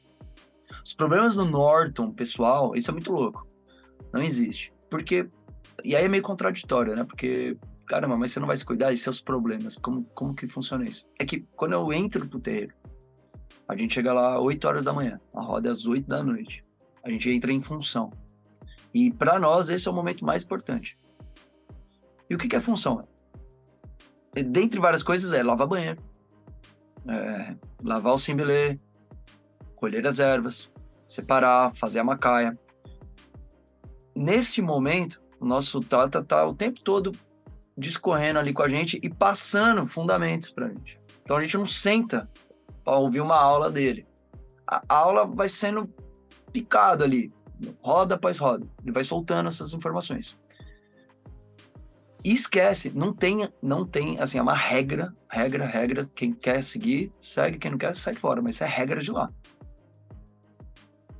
Pô, puta, você viu o jogo lá, pau, não sei o que, do time e tal. Esquece, não, não existe conversa. Por mais que eu saiba um pouquinho da vida pessoal de alguém ali e sei que de repente a avó da, da, da daquela pessoa ali tá passando mal, eu não, eu não, o, o ideal é que eu nem pergunte para ela, e aí, tua avó melhorou? Por quê? Aí tudo, né, para não ficar tão desumano, parecer tão desumano. Quando vem a roda, a gente está num estado alterado já de consciência de concentração desde as 8 da manhã, focado no objetivo, focado em preparar o terreiro, em preparar tudo para que aconteça uma roda minimamente perfeita, né? Que quem vai definir são os espíritos. Vai chegar um monte de gente ali que muitas vezes a gente não sabe quem é. Pode vir algum, algum outro espírito ali que tem alguma coisa para dizer, ninguém conhece. Enfim, e aí altera um pouco o rumo das coisas. É, só que ali, eles vai botar a mão no ombro da, daquela moça ali e ele vai perguntar da avó dela. Só que ele tem uma qualidade para conversar sobre esse assunto maior do que os nossos aspectos humanos aqui dentro. Como é uma religião que a gente não gosta nem desse termo, a gente chama como uma prática espiritual, porque a gente não está se religando a nada, a gente nunca perdeu ligação com nada, então não, a gente não considera uma religião, é uma prática espiritual de curandeirismo. A gente respeita isso porque a entidade, quando ela vem e baixa, a gente, a gente, não, lá, a gente não incorpora a divindade, né? O Inquice não, não pega a nossa cabeça, né? A gente de, devocional o culto ao, ao Inquice, que é a força da natureza, então a gente é basicamente um culto de Bakulo, culto de espírito. A gente lida com a alma lá e ponto. Então, essas almas, por terem mais tempo de vida, que a vida é contínua, então elas têm mais experiência que a gente, então elas sabem falar melhor. Fora da lá, de lá de dentro, se eu encontrar a pessoa e quiser conversar com ela, é outra história. Mas é o Norton falando. Entendeu? Então, é, esse, acho que a, ela é um, um tanto quanto egoísta nesse nível. Né? E, eu, e eu tô falando de um negócio que. É um, é um, egoísmo, lá... é um egoísmo funcional. Então, eu demorei para compreender, mas eu falei, cara, isso faz muito sentido. Tem uma, pra, tem uma lógica para isso, entendeu? Isso evita problemas. Porque senão, a gente chega, quantas vezes chega no terreiro e fala de uma comunidade, né? E, e, e é muito assunto, né? Muito é muito, como tem vários pontos canta, né? Muito zum, zum, zum, né? Pra, pra fazer quá, quá, quá e vai que vai, né?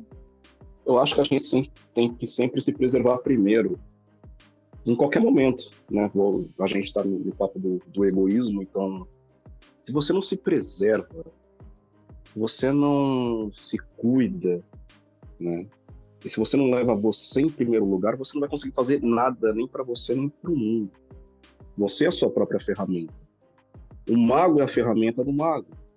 Essa ferramenta está desgastada, se ela não está nos melhores dias, ela não vai funcionar. Então, quer que você queira fazer algo para você da forma mais egoísta possível, quer você queira fazer algo para o mundo da forma mais altruísta possível, se você não está no seu mínimo estado, é, um, condições normais de temperatura e pressão, CNTP, não adianta, cara. Então, é, talvez a, a, sociedade hoje veja, a nossa sociedade brasileira, é, talvez veja esse, o autocuidado como um egoísmo. Né? Não um, um autocuidado puro e simples, como se fosse simplesmente cuidar da aparência, cuidar de alguma coisa. Mas se é isso que vai te fazer bem, se a gente vai, vai te fazer vibrar melhor, faça sabe? É, é, o equilíbrio é difícil, não tem uma regra exata de o quanto você precisa ser egoísta para estar bem com você mesmo e para que consiga fazer algo para os outros quando os outros demandem e quando você pode e quando você quer. Não adianta também você ficar fazendo um monte de coisa para as pessoas que você não quer fazer ou quando você não pode fazer. O exemplo do carro, né? Você, você comprou lá um, maré a turbo lá, tá cheio de, de boleto para pagar e ainda quer emprestar dinheiro. Não, cara, se você não pode, você não pode. Faça o que você pode, não abrace o mundo com as pernas. Não é assim que funciona. Né? Porque isso é o seu egoísmo e ser altruísta. E isso vai te destruir. A falta do equilíbrio, no geral, desses dois pontos é o que vai acabar drenando você. Então, seja energeticamente, num, no terreiro, ou sendo sacerdote de alguma coisa, sendo trabalhador de alguma coisa, seja em coisas muito práticas, como emprestar dinheiro, prestar ajuda. Tipo, porra, vou ajudar lá meu amigo a reformar a casa e eu preciso mover um armário aqui. Só que, cara, você não treina, você não corre, você fica comendo Doritos dia sim, dia também, tomando refrigerante, e você vai levantar um armário de, sei lá, 120 quilos. Você vai se ferrar, cara você vai se ferrar. Tá? Então, primeiro de tudo, é preserve-se e cuide-se. Primeiro de tudo, preserve-se e cuide-se. Uma coisa que até o que o Norton tinha me falado, foi você, né, que me falou, né, do negócio de, de comer. Eu não lembro o nome da pimenta que você me falou. De manhã e. Ah, É, não, é, mastigar. é. A gente tava conversando, foi quando a gente tava falando do, do culto de Ori, né? Que, da- Isso, exatamente. A primeira coisa que você faz pela manhã é o culto de É, Ori, é o culto à sua entidade de cabeça, é o culto a si mesmo, ao seu melhor. Velho, e eu, eu voltei a fazer um ritual assim agora. Se você não faz um ritual reverenciando a você mesmo, ao seu melhor, cara, esse ritual ele te dá, dá uma força, cara. É, Eu posso é- fazer o que eu quiser, porque é engraçado você falar isso que é super egoísta, né? Se for ver, né? Tipo, é, eu lembro do, do, do, do, do sacerdote quando ele tava me contando isso, ele, ele, ele, é, ele é, é, segue o culto tradicional iorubá, né? Então, ele, ele tava me falando, ele falou, cara, assim, de verdade, não dê bom dia à sua esposa. Eu, Caralho. Ele falou, mas entenda, quando você acorda, o, o, o momento do sono é o momento que você tem um, o maior reequilíbrio energético do seu corpo. Então você tem o maior. maior você tá realmente, né? Tipo, é ali, né? Que refaz todas as células, aquela porra toda. né? E ao acordar, louve teu ori. Porque as primeiras palavras do dia são as palavras potencialmente, mágica, magicamente, mais potenciais. Eu, porra. Só que aí eu perdi, né? Porque eu fiquei nessa conversa e eu não dava bom dia pra minha esposa. Eu falei, parei, que meu egoísmo aqui não tá dando muito certo, não. Voltei a dar bom dia antes e falei, só depois que vai. Eu- deu, deu ruim, deu ruim. Não, falei pra ele, não é pra mim. Mas faz muito sentido, tô Mas, brincando aqui, ó, mas. mas, ó, mas isso aí, ó, pra quem, pra quem perdeu, e se você que está ouvindo aí perdeu também, e não sabe o que eles estão falando, a Lola ensinou a fazer isso aí no último Mandigas e Mirongas. olha aí, olha aí. Ensinou esse rito. Certinho, como é que você faz? É, ele é bonito, É cara. bom pra caralho. Você, você fazer um ritual pra você mesmo de manhã. Eu tô fazendo há uma semana. Eu falei, ah, quer saber? Eu tô, eu, eu tô precisando de um ritual diário. Eu odeio.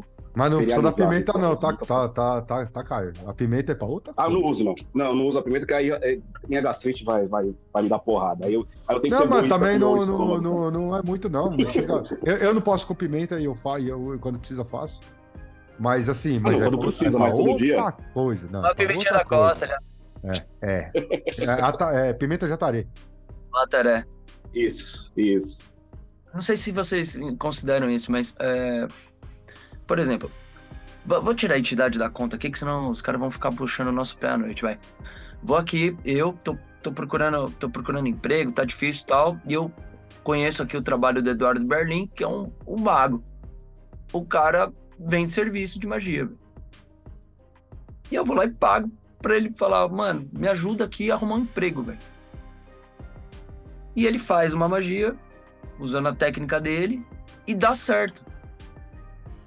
Só que em tese, eu arrumei um emprego e outra pessoa não arrumou um emprego, porque não pode ser que só eu estava procurando aquela vaga. Então, assim, e aí? Eu driblei, eu fui egoísta, fui maldoso, usei de artifício, saca? Você tá, você tá falando do mundo de hoje? É, você tá falando do mundo de hoje? Do mundo de hoje, do mundo de hoje, pra mim, cara, foda-se. Porque é o seguinte, se você não conseguisse aquela vaga, fatalmente alguém que é sobrinho, primo, amigo de algum diretor ia estar naquele. que é um puta incompetente, estaria naquele lugar. Então, tem um nepotismo envolvido, é uma par merda. É assim, eu, eu, eu, eu, eu não considero egoísmo lidar com a. com a. com, a, com as técnicas, né? De, de, de mágicas, vamos chamar assim, né? Não, não considero, senão não tava nessa, velho. Porra, já ia ser muito contraditório, tá ligado? Sem contar que a gente tá no mundo capitalista, né? Então, assim, capitalismo trabalha com excesso de, de mão de obra, né? Excesso de contingente. Então, assim, haverá desemprego. Então, antes fosse que eles. Mas você não está fazendo algo é, ativamente para prejudicar outra coisa, outra pessoa. Está fazendo algo para te beneficiar. E se você for merecedor desse benefício, você vai conseguir. Ué, qual que é o erro nisso, caramba? Eu tive, eu tinha uma, eu tinha uma ex que a gente tava pensando sobre o futuro e tal. E aí ela, e ela tipo assim, ela era no auge do, do, do feminismo radical dela. E ela tinha uma questão em contratar empregada. Porque na visão inicial dela era submissão, né? De uma mulher por outra, via, via mercado de trabalho e tal. Eu, beleza, eu entendo o argumento. E tal- eu- Gente, desculpa se eu for pedrejado agora, eu tô só ficando na conversa de 10 anos atrás. Entendo o argumento, mas ao mesmo tempo, é, você tá possibilitando que a pessoa tenha um emprego, né? Ela vai ter salário, ela vai ter carteira assinada, ela vai ter benefício, ela vai ter como comer. Talvez se você não ofertasse isso, ela nem teria. Então, assim, entre você ofertar uma estrutura para ela e não ofertar nada, só que no cara ela ficou refletindo sobre isso. Então, é, é- é um pouco disso aí, né? Você oferece um, um- mínimo ali para a pessoa também ter uma estrutura e cabe, cabe no seu bolso e, e, e propicia uma vida melhor para a pessoa trabalhando. Eu acho que tem um egoísmo burro, burro, burro, burro, na minha opinião. E aí vai dar, vamos dá também. Eu acho que todo mundo vai concordar, não sei, mas é amarração. Ah, sim. Porque aí, aí, aí, você, aí, aí você tá se contradizendo no, no- Por exemplo, a pessoa vai e pede um trabalho de amarração pra uma pessoa. Mas, cara, é, é a maior falta de amor próprio você pedir uma amarração pra uma pessoa que, que você vai criar um zumbi ali, cara. A parada vai dar certo, mano. A pessoa vai estar contigo, velho. Mas essa pessoa, ela tá influenciada por algo que ela não tá nem te vendo. Sabe? Você cria uma, uma, uma, uma camada por externa, só que não é você. E o dia que isso se quebrar, você se quebra, tudo se quebra. Não, É então, pior. Isso, isso quando dá certo, né? Isso quando dá certo. Porque na maioria dos casos, quando não dá, e aquela porra daquela energia, é, aquela porra daquela energia, daquela merda que você fez volta, porque aquela energia tem que ir pra algum lugar. E aí não é questão de leitex, essas merda toda, é que aquela energia precisa ir pra algum lugar. E o fio que, de, que mandou só tem um caminho pra voltar. Volta pra quem? Volta pra cima de você. E você se fode, aí o barato é louco. Entendeu? Aí o barato é louco. Isso quando a pessoa não faz duas amarrações para duas pessoas diferentes, né? Exatamente, exatamente. Que aí uma ouvimos cruza com a essas outra. Caralho, você tá toma de as parabéns, duas. hein? Stonks essa daí, parabéns, hein? Parabéns. Esse tá... Essa É o Shibari da magia, velho, com várias Não, pessoas tá ali, ó. foda, esse aí tá. Esse tá com pouco problema. Esse as contrapaga. esse aí não tá em rede social. Esse O tá pior é que não certo. tava, o pior é que a pessoa não tava. Porque se tivesse com isso, tanto é que foi parar onde? No hospital, né? Tá louco. Ah, bateu, bateu na, na parte da saúde fodida. E a Ana, Ana tá falando pouco aí, Ana. E aí, você. você- Xinga, Ana, manda todo mundo se fudendo.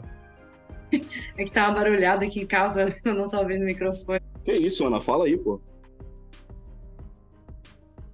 O que é sobre não, também, também, também acho burro.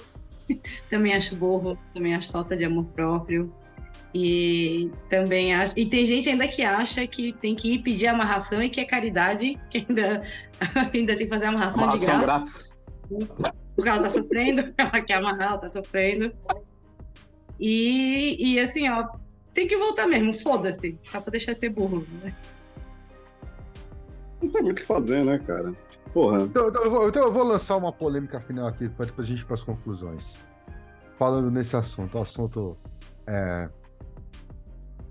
e- e- egoísmo e altruísmo e, e enfim, coisas que vêm de fora. Beleza. Fizeram uma parada para você. Você tem duas opções: cortar ou devolver. E aí?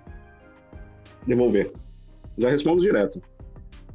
Primeiro corta, Depende, bateu como em mim? Bateu de boa? Não, não, não, nem bateu, porque se você já viu Nem o vídeo, bateu? você já tem a opção de, ó, ó, fizeram um negócio aqui, entendeu? Tem uma defesa segurando, mas tá ali o troço. Você tem duas opções, ou você arranca o troço, ou você devolve pra quem mandou. E aí? É, Eu não vou é, ser- é, é, eu é- vou ser leviano de falar que é sempre a mesma resposta, porque eu acho que depende muito do caso. Às vezes você simplesmente, velho, essa pessoa é uma formiga, eu tô de saco cheio, velho, corta logo essa porra e, mano, Não, que ela pare de desse, desse RPG aí. Eu sei quem mandou. Porque acho que, Não, acho que você- depende. você- você- você não sabe sei se quem ele- mandou, depende. Você não Não, sabe eu se ele é porque aquilo, pra devolver, você não precisa saber. Você só precisa mandar devolver. É, Aí eu concordo, não precisa saber não, joga pro avanço. Quem se fuder primeiro é que É o merece. seguinte, eu vou, eu vou falar de, uma- de um, lance que, mano, eu sou um cara de boa. Eu não faço nada com ninguém. Eu sou muito tranquilo. Tô aqui, Tamo junto, tamo junto. uns pãozinhos, tô, tô- tô na moral. Ih, meu Ok, filho, de mim. boa aqui, né? Ô, cara, filho, cara, é, tenho o, é o bonde do, é o bonde do INFJ, né? É, Estamos no bonde do INFJ. É, Só que eu, eu, É que eu eu fui entrar em contato ali tá de boa, não tá, né? Não me atingiu, ok, volta. Agora, doeu, aí tem que tocar de volta. Porque a, a pessoa não vai parar enquanto ela não sentir também. É, Entendeu? porque aqui, aquilo assim, ah, eu sou uma pessoa muito legal, puta, sou altruísta e tal. Não, só vou desfazer aqui, vai. Deixa quieto isso. Você fala assim, não, irmão, você mandou, você vai tomar. Pá! Que é mais egoísta. Mais... Eu diria que isso é mais egoísta ou só, só justiça, não sei. Não, é o seguinte, Vamos lá, não, não é justiça, opiniões. É, é correio pra mim, é, é simplesmente questão, questão burocrática. Seguinte, uma vez eu tava aqui de boa, aí eu passei por uma semana estranha, eu, porra, tá muito esquisito, minha energia anda muito baixa, tá acontecendo umas coisas esquisitas e tudo mais. Aí eu fui, né, entrar em contato com, com alguns guias meus lá no meu oráculo e tal, falei, é, tem, tem caroço nesse angu, tem caroço nesse angu. A coisa começou a apertar, apertar demais, apertar demais. Eu falei, ah, quer saber? Eu não vou cortar só, eu vou devolver. Só que toda essa semana que eu passei por esse perrengue vai vir de uma vez só. Então, eu não, eu não adicionei juros. A coisa veio em parcelas para mim e eu mandei para a pessoa aviso. Eu falei, toma, mas seu, não, não é meu. Acabou. Acabou. E eu acho que é isso, tem que devolver muitas vezes. Depende do caso, não. Depende do caso, às vezes eu não tenho nem ciência, porque eu não fico indo atrás disso. Né? E óbvio, é, como qualquer um daqui, nós temos nossas próprias proteções justamente para não, não pegar. E muitas vezes, quando pega, nós temos lições para aprender, né? Tipo, a vitória não ensina porra nenhuma. A derrota ensina mil lições. A primeira é por que você perdeu, né? Então, muitas vezes, quando pega, é que, velho, alguma abertura você deixou, alguma coisa você fez, aprenda algo com isso. Mas mesmo assim, eu não sou obrigado a ficar sentindo o tempo todo. Quando eu sentir e tiver consciência de que, porra, eu não preciso disso que eu tô sentindo, toma de volta. Né? Eu sou dessa, dessa opinião, não sei vocês. A gente aprende a soprar a pemba, não esquecer de soprar a pemba antes, né? Senão pode dar ruim, né?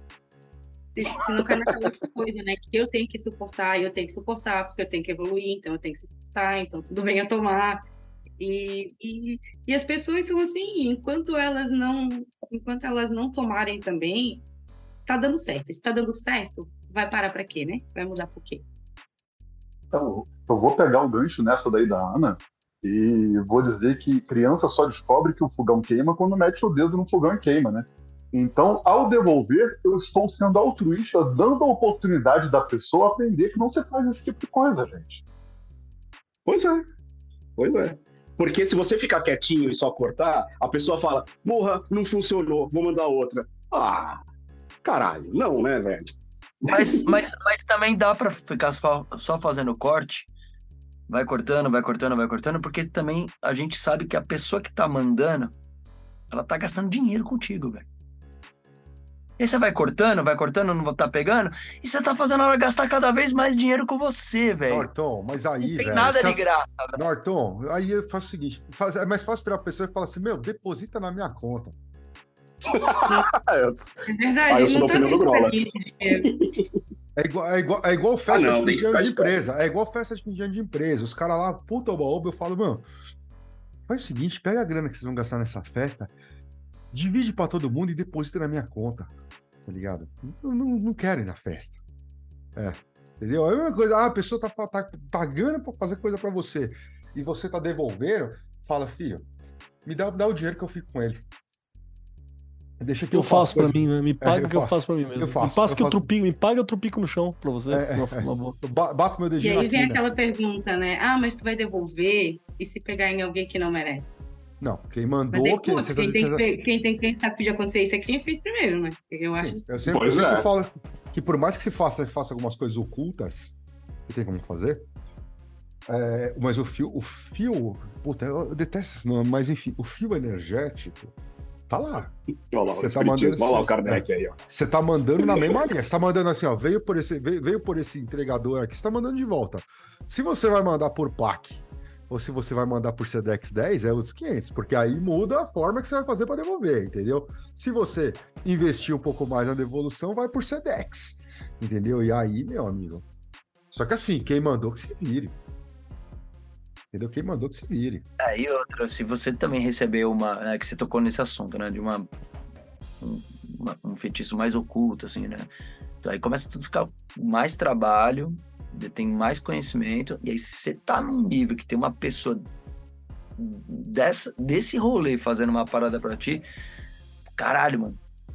Tu realmente tem um inimigo, mano. Não é desafeto, não. Aí, aí é papo bravo, cara. Porque Concordo. aí Aí, é, aí é muito dinheiro envolvido, ou muito conhecimento, aí você tem um inimigo mesmo. Então, aí É porque pra, pra perder esse, esse tempo, essa energia com, com uma pessoa só pra prejudicar, realmente precisa ter um, um sentimento gostoso aí.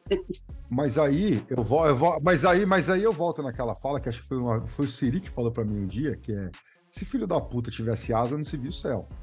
Né? Então, Mas aí, filho da puta é preguiçoso também. o- Não é, Filho não da é, puta não, não é. não- Muitas vezes é. Muitas e vezes outra, é. e- e Ele- outra, ele- Caio, Caio, nada move mais o mundo do que a preguiça. Nada. A, a- o- a- a gente só, só chegou no que a gente tem hoje. A gente só tem todo o nível intele- intelectual e tecnológico que a gente tem hoje por causa de diminuir o esforço. Pra diminuir o esforço. Eu sei, mas nem, nem todo mundo tem essa disposição, não é só ter a força e a preguiça. É, Cara, é você tem que ter a técnica disposição. também, né? Pra você odiar desse jeito, disposição técnica ou muito dinheiro pra pra achar alguém que faça, sabe? E conhecimento mas pra a- saber que essa mas a- pessoa a- sabe a- a- fazer. Aí você vai filtrando os filhos da puta. Você começa a ver o céu, mas ainda vai sobrar alguns voando. E outra, se o filho da puta desse te pegou também, você tá merecendo, né, velho? Tem que Hã? se cuidar também, porra. Olha, se o filho da puta desse te pega pra, pra Cristo, cara, você tá merecendo também. Você tem que se cuidar, porra. Mas aí, mas aí, então, cara, é que aí é- é- é- são questões extremamente complexas, né? É porque assim, às vezes pega, não- é, a, a hora que a, que a porra bate, ela bate, às vezes você tá com a defesa erguida, tem alguém na tua casa que não tá. Aí pega onde? Pega fora. Às vezes pega em planta, pega em bicho, entendeu? Ah, puta, teu bicho fica doente. É, mas você vai comendo pelas beiradas, é isso mesmo, até, Uhum. até te Até, desguarnecer. né? até, até que você se deixa, de, de, de erguer tuas defesas, e aí é onde você toma. Por isso que eu, por isso que eu Por falo. isso que proteger a, a comunidade é importante, né? E às vezes a comunidade é a Perfeito. comunidade da sua casa. Você e- e o teu gato é uma comunidade. Exato. Exatamente. Exatamente. A sua casa. Cara, minha casa é um território. Minha casa é um território santo. Minha família é a minha proteção. Por exemplo, eu aposto que todo mundo aqui, aqui que tá nessa gravação são os chefes espirituais da casa. né? São as pessoas responsáveis justamente por, por essas questões de proteção e equilíbrio da, da própria casa. Porque sempre tem isso, sempre tem uma autoridade né, no lar, uma autoridade espiritual no lar. E, velho, depende de você também essas coisas, sabe? E se acabar pegando na minha família, aí eu mudo meu humor, geralmente. Geralmente não acontece, mas eu mudo meu humor. Aí a coisa muda de figura. É, eu não vou entregar Isaac, não. É, não vou. Ah, Não tô nessa vibe, não. o bagulho é louco. Aqui nós puxa as velas e fala: Ah, é, então, então tá bom. Então você mandou? Vem cá que eu vou te. Você vai ver o que vai acontecer agora, filho da puta. Enfim, Cê- o, o pessoal- Grola falou um negócio uma hora ali, rapidão, Grola. O- Você falou um negócio e me veio na cabeça. Tarô. Arcanos maiores. Quem é mais egoísta? O mago, o diabo ou o eremita? O louco. Cara, o eremita não é aquela, aquela velha história. Aquela velha história. O eremita, ele, já, ele não é um personagem. Ele tá numa condição. Ele é uma condição a qual o louco se coloca. É, que que é- é- é- a, a gente pode dizer que existe um egoísmo aí, porque é um. é é de, de novo, é o egoísmo funcional. Você precisa refletir sobre o que está acontecendo. É, e é uma coisa que é, que é, que é foda que não dá para fazer fora. O, o- eu não diria que o mago, por exemplo, é egoísta, porque assim, ele, ele, ele está bem está fazendo o que ele precisa. Porque ele precisa. Ah, mas ele não ensina nada. Não, porque não é função dele ensinar. Ele está ali mostrando o que quem está naquele templo, naquela academia, naquela escola, é capaz de fazer. Mas ele em si não tem função, função didática. O diabo já não. O diabo, ele pega, ele, ele, ele detém a materialidade. Então, ele, ele sim é egoísta. O louco, eu não diria que ele é egoísta. Eu acho que ele é só O inconsequente. louco. Ele só não sabe que o ele só não louco- sabe o que ele tá fazendo. Mas ele tá Não, rolê não importa que ele né? não sabe. O louco, ele é capaz de sacrificar o mundo dele por ele mesmo. É o que ele faz. O louco é o que dá o dinamismo ao tarô. É, tudo bem. Ele sacrifica todas, É ele boa sacrifica todas as 21 cartas para justamente para por ele mesmo. É, é, Se fode um pouco, mas ele também ganha É. algumas coisas. É, é que eu acho, eu acho, a- aí, assim, voltando a falar uma palavra que eu acho complexa, a gente precisa fazer um bate-papo desse para falar o que caralhos é evolução. Eu acho que, assim, olhando para o tarô, neste aspecto, o louco ele só é inconsequente que não, nem sabe ainda o que é isso, mas está buscando, está metaforicamente buscando uma evolução, entendeu? Então eu não acho que é, uma- é um ato egoísta, é um ato inconsequente. Já o diabo não. Mas, mas eu acho que não é nem isso, porque o louco, ele é inconsequente, ele é inconsequente. Ele não sabe o que vem pela frente, ele não sabe o que vem pela frente. Só que ele tem esse desejo de ir pra frente. E esse desejo de ir pra frente é que faz ele sacrificar todo mundo atrás dele. Isso existe. Então a gente tá pen- é, mas é o egoísmo contextual mesmo. Depende um pouquinho. de- Talvez ele perceba esse egoísmo no caminho, entendeu? No começo é, é mais uma realização, um impulso mesmo. Eu acho que ele se torna egoísta a partir do momento que no final da jornada ele não retorna ao lugar comum. Porque se ele retorna ao lugar comum é para é pra, é pra ampliar a, a vi- a visão de lugar comum, de mundo comum. A partir do momento que Mas ele quando não ele chega volta, na. Quando ele chega na temperança que ele próprio se ajusta porque vem pra frente, ele não abre mão um pouco do que do ego dele pra se transformar. E aí a, Ah, pera, o ele egoísmo que ele tinha até então se sim, desfaz um pra pouco. caralho, pra caralho. Ele só se ajusta, ele só se ajusta pra continuar a jornada dele. A jornada que começou quando ele sacrificou o mundo anterior.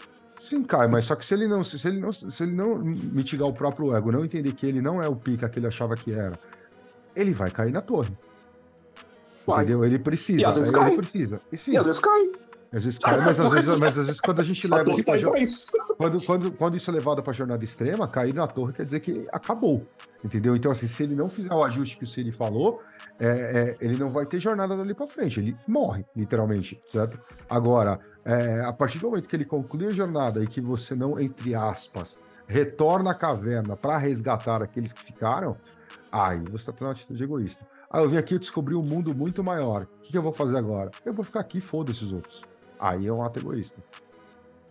Agora, se não, assim, se ele vai tentar de alguma forma é, servir, e aí, de novo, se tornar iniciado, mago e sacerdotisa, para servir de exemplo para o próximo que vai tentar fazer essa mesma jornada, aí eu não diria que o ato é egoísta.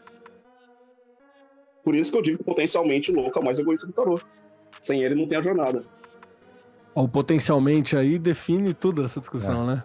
É, porque o diabo, para mim, nem potencialmente é. Ele é e ponto. Absoluto, né? O, di- Potencialmente aí ele gira. o diabo ali não tem, nem- não- não- o diabo ali não tem nem potencialmente. Ele é e ponto. E acabou. É isso. É para mim, tudo meu, E é interessante vocês. que o eremita é o egoísmo, mas ele é mais funcional, né? Tipo, Ele é funcional. bom ser egoísta agora, que senão. Eu diria que não é nem funcional, é necessário. É onde ele precisa parar, se voltar para ele mesmo e ver o tamanho da merda que ele se meteu. É basicamente um homem numa ilha, ele, ele só pode ser egoísta. não tem como. Porque tem, tem, tem além da diferença entre, entre egoísmo e autopreservação, acho que também tem uma outra. E essa eu aprendi recentemente, né? É, aprendi na terapia, por necessidade, é, que tem uma, tem uma diferença entre egoísmo e ensimesmamento. Que é você se virar para dentro, porque está tão fragmentado, tão fragilizado por dentro, que só, só, só tem a condição de se virar e se olhar para dentro e cuidar do que está ali. Então, acho que sai desse egoísmo vil né, de é só eu, só eu, só eu no centro do mundo, na verdade, é, é uma necessidade de me curar primeiro, de olhar para entender os, os processos que estão ali dentro. E eu não tenho a condição de olhar para fora porque não tem mais nada que. não tem mais. não sobrou mais energia para olhar para fora. Então, Mas ele, o eremita, por exemplo, acho que é um momento que ele se olha para dentro, por exemplo, e que não é necessariamente egoísmo, é olhar para si. E aí, Mas- depois que ele se des- redescobre a luz, ele continua andando. Mas eu acho que esse ponto seria o ponto do extremo altruísmo. Você se colocou tanto para fora, tanto para fora, tanto para fora, que você se fragmentou e agora? É, só- E agora que tu você vai fazer? só tomou porrada e aí tá Exatamente. tão quebrado que você não tem outra possibilidade para continuar andando do que parar, olhar para dentro, curar aquilo e depois continuar andando. Tem que se reconstruir para conseguir seguir. Quando eu, eu participei de um grupo lá, na época do terreiro, aí era um grupo à parte do terreiro que a gente ia levar comida de madrugada pra, lá no centro da cidade e tal. E era a época que eu tava envolvido lá também com o projeto com os moradores de rua tal, não sei o que tal. Cara, aquilo me quebrou no meio. Em várias partes, várias partes. Porque era uma sensação de que não, não, você não vence, mano. Você não vence, você não sabe o que eu tava. Você não vence, você não vence. E aí, por mais triste que seja, é uma pessoa a menos ajudando. Porque, de fato, tinha uma ajuda ali, mas essa ajuda, cara, é um assunto tão, tão difícil de falar que. Mas não é, mas não é uma sensação que você não vence, nota. Você tá lutando contra uma estrutura social mesmo. Como é que você, que, você quer vencer Você é um pequeno pra isso, né? Exatamente. Você só se quebra E por outra, dentro. Norton, você, você fez até o que você conseguiu, bicho. Exatamente. Que é Você que a maioria nunca de- deve se sentir culpado por isso. Exatamente. Não, é. Aí, aí eu fui tirando isso da minha cabeça. Falei, cara, pelo amor de Deus, velho, você não vence. É, a sociedade é perversa. É por isso que existe, existe uma série de rotatividade, né? Normalmente em, em quem faz esse tipo de trabalho, né? A pessoa faz por um tempo, depois se afasta, então Pois no é. lugar, depois se afasta, porque senão você não consegue. Você tem que, você tem que ter. A não ser que você tenha uma vida muito tranquila. É, a não ser que você tenha uma vida muito tranquila, você já esteja com muita grana na conta, com zero problema, você consegue se manter por anos e anos fazendo esse tipo de trabalho, entendeu? Ou você tem a cabeça muito sólida, entendeu? Que, cara, hoje em dia, no- na estrutura de, na estrutura de vida que a gente tem, é muito difícil, cara, você se manter por muito tempo fazendo esse tipo de projeto. É muito difícil, Aí você cara. tem que ser egoísta e dar um break, né? Exatamente. Você tem que parar, porque você você tem que parar para poder continuar depois. É um respiro, cara. E é por isso que eu, de novo, o rolê da comunidade. Se é uma parada importante, alguém sustenta pra você enquanto você tá recuperando, pra que depois você possa voltar e fazer essa troca, mano. Esse é o rolê. É. Bom, pessoal, acho que acho que chegamos aí a, a- Filosofamos, hein? filosofamos muito, não sei chegar com muitas conclusões, mas era isso aí, é o objetivo desse tipo de bate-papo. E é, vamos, vou pela ordem que está na minha tela. Siri, deixa aí suas redes, seus contatos. Você, É, palavra basicamente, final. Tanto o Telegram quanto o Instagram é LFR Palmeira. Siri é um apelido, tá, gente? Apesar de ninguém usar o nome oficial. É, eu, eu quero, deixar uma pérola de sabedoria, é, que é o seguinte: além, além de toda essa macumbada aqui, eu também sou bancário, né? E, e banco quer emprestar dinheiro. Então, assim, se o teu, se o teu né, parente, amiguinho, colega tal, te pedir dinheiro emprestado, você pergunta primeiro se a pessoa foi ao banco. Se o banco negou, você não empresta. Porque se o banco quer prestar dinheiro não emprestou, então porque a pessoa tá cagada, não vai te pagar de volta. Ou você tem muita grana para emprestar, ou você ge- gentilmente né, explica por que não, não rola, porque tereré, que não sei o quê. Negar empréstimo não é egoísmo, tá, gente? tá permitido. Empréstimo só pra mãe e filho no máximo. E olha lá. Seria é fundo perdido que chama. Fundo perdido. Você já tem uma grana que você já sabe Exato. que não vai voltar. Exato. Mãe e filho não contabiliza. Qualquer outra pessoa, pai tá incluso, tá, gente? Emprestadinha pra pai também tá incluso. É. Tá mãe e filho só. Nortão, Nortão, Nortão tá com o estúdio, como é que tá funcionando? Você tá, tá, tá ab- abrindo pra gravação? Como é que tá funcionando o teu estúdio, Norton? É, Você Bom, tá fazendo me só divido- mixagem? é é um estúdio de mixagem master e de edição. Então. Ah, eu decidi que eu tinha que fazer, cara. Mas aí você não, tem, você não tem o estúdio de gravação, então. é. Egoísta. Você não, tem, você, não, jeito. você não tem o estúdio de gravação, então. Você só pega a- a- as mãos. dá, pra, dá pra fazer algumas gravações aqui, mas em menor escala, né? Não consigo gravar uma banda, por exemplo, por inteiro, né? Precisa de uma bateria. Mas, falando de música, né? Mas, mas assim, eu tenho feito muito. é, trabalho com games, né? Então eu, eu fui caindo pra essa área e tô fazendo um agora, com o nosso saudoso Caio. E Legal. Aí tô fazendo a, a trilha, os FX lá pra eles. E é uma área incrível, assim.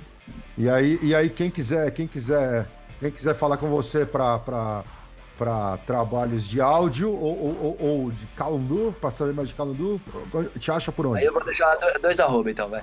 Aí quer falar de áudio, Audiomundo, arroba Audiomundo, tô por lá. E aí você vai ver bastante coisas, coisas que eu faço na televisão também. E o terreiro, vou passar o arroba do terreiro que a gente gosta de divulgar um pouquinho nossas, nossas práticas, que é meio desconhecido assim, então é o terreiro Tumbacunda. Tumbacunda, com K, que é lugar de iniciação, a tradução disso aí. É o que a gente faz lá, mas... Ana, para quem Ana tá em Curitiba, é isso, Ana? Floripa.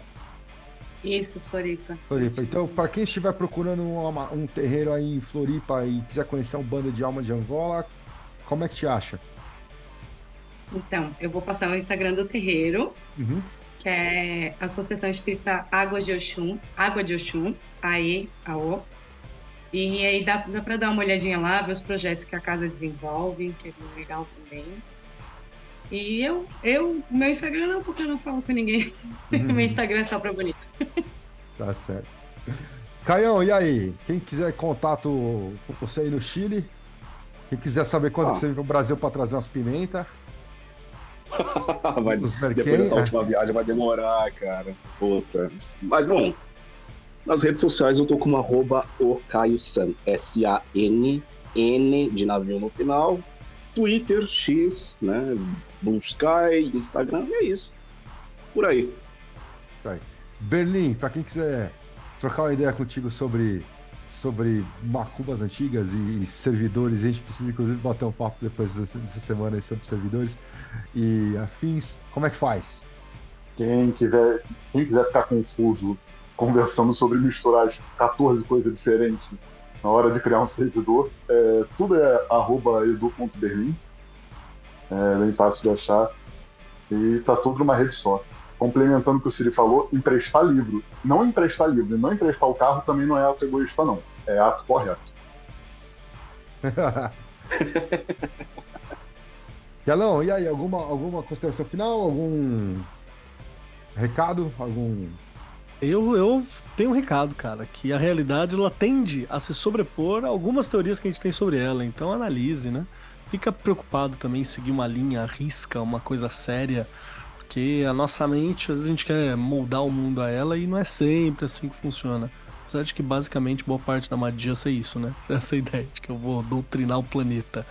Mas, então, vai no fluxo, gente. Vai no fluxo, não se apega demais também, não. Que se você enrijecer muito, já era. Na magia, inclusive, a galera que enrijece demais, mano, surta, tá? Então fica a dica aí. No mais, no mais, arroba Marcos Keller na maioria dos lugares, arroba Cobb Keller lá no Instagram. Quem tiver a fim de seguir, sua conta e risco. Isso aí. Pessoal, só uma coisa que eu esqueci lá nos recados lá atrás: é, esse programa deve estar saindo em breve, no dia. é, que dia que é mesmo, Keller? Que eu falei pra você agora há pouco. Provavelmente no dia 4, é isso? 4. No dia 4 4 e. de, de novembro, é isso? De novembro, isso? Isso. Eu e Keller estaremos em- na- no Halloween da, da Casa das Bruxas, em Paranapiacaba. Mais uma vez estaremos em Paranapiacaba. É, e vamos dar uma palestra no dia 4. Que horário? Não sei. Não, não, É. eu preciso olhar ainda, mas dá uma olhada na programação do evento. Estaremos por lá dando- falando um pouco de, de tarô e mitologia moderna. E fatalmente é, o Berlim deve estar por lá também. Sacar deixar ele. Talvez. Pra quem quiser ir, só falar com a Karine. Que ela tá a organizando. Karina, ela tá organizando a caravana. E então estaremos por lá, provavelmente mais alguns alunos, mais alguns amigos nossos também estarão. E é isso aí, então encontra a gente lá e catarse.me barra LifRod, L-I-F-H-O-D, nos apoie, que isso ajuda muito a manter este projeto no ar. E até o próximo mês.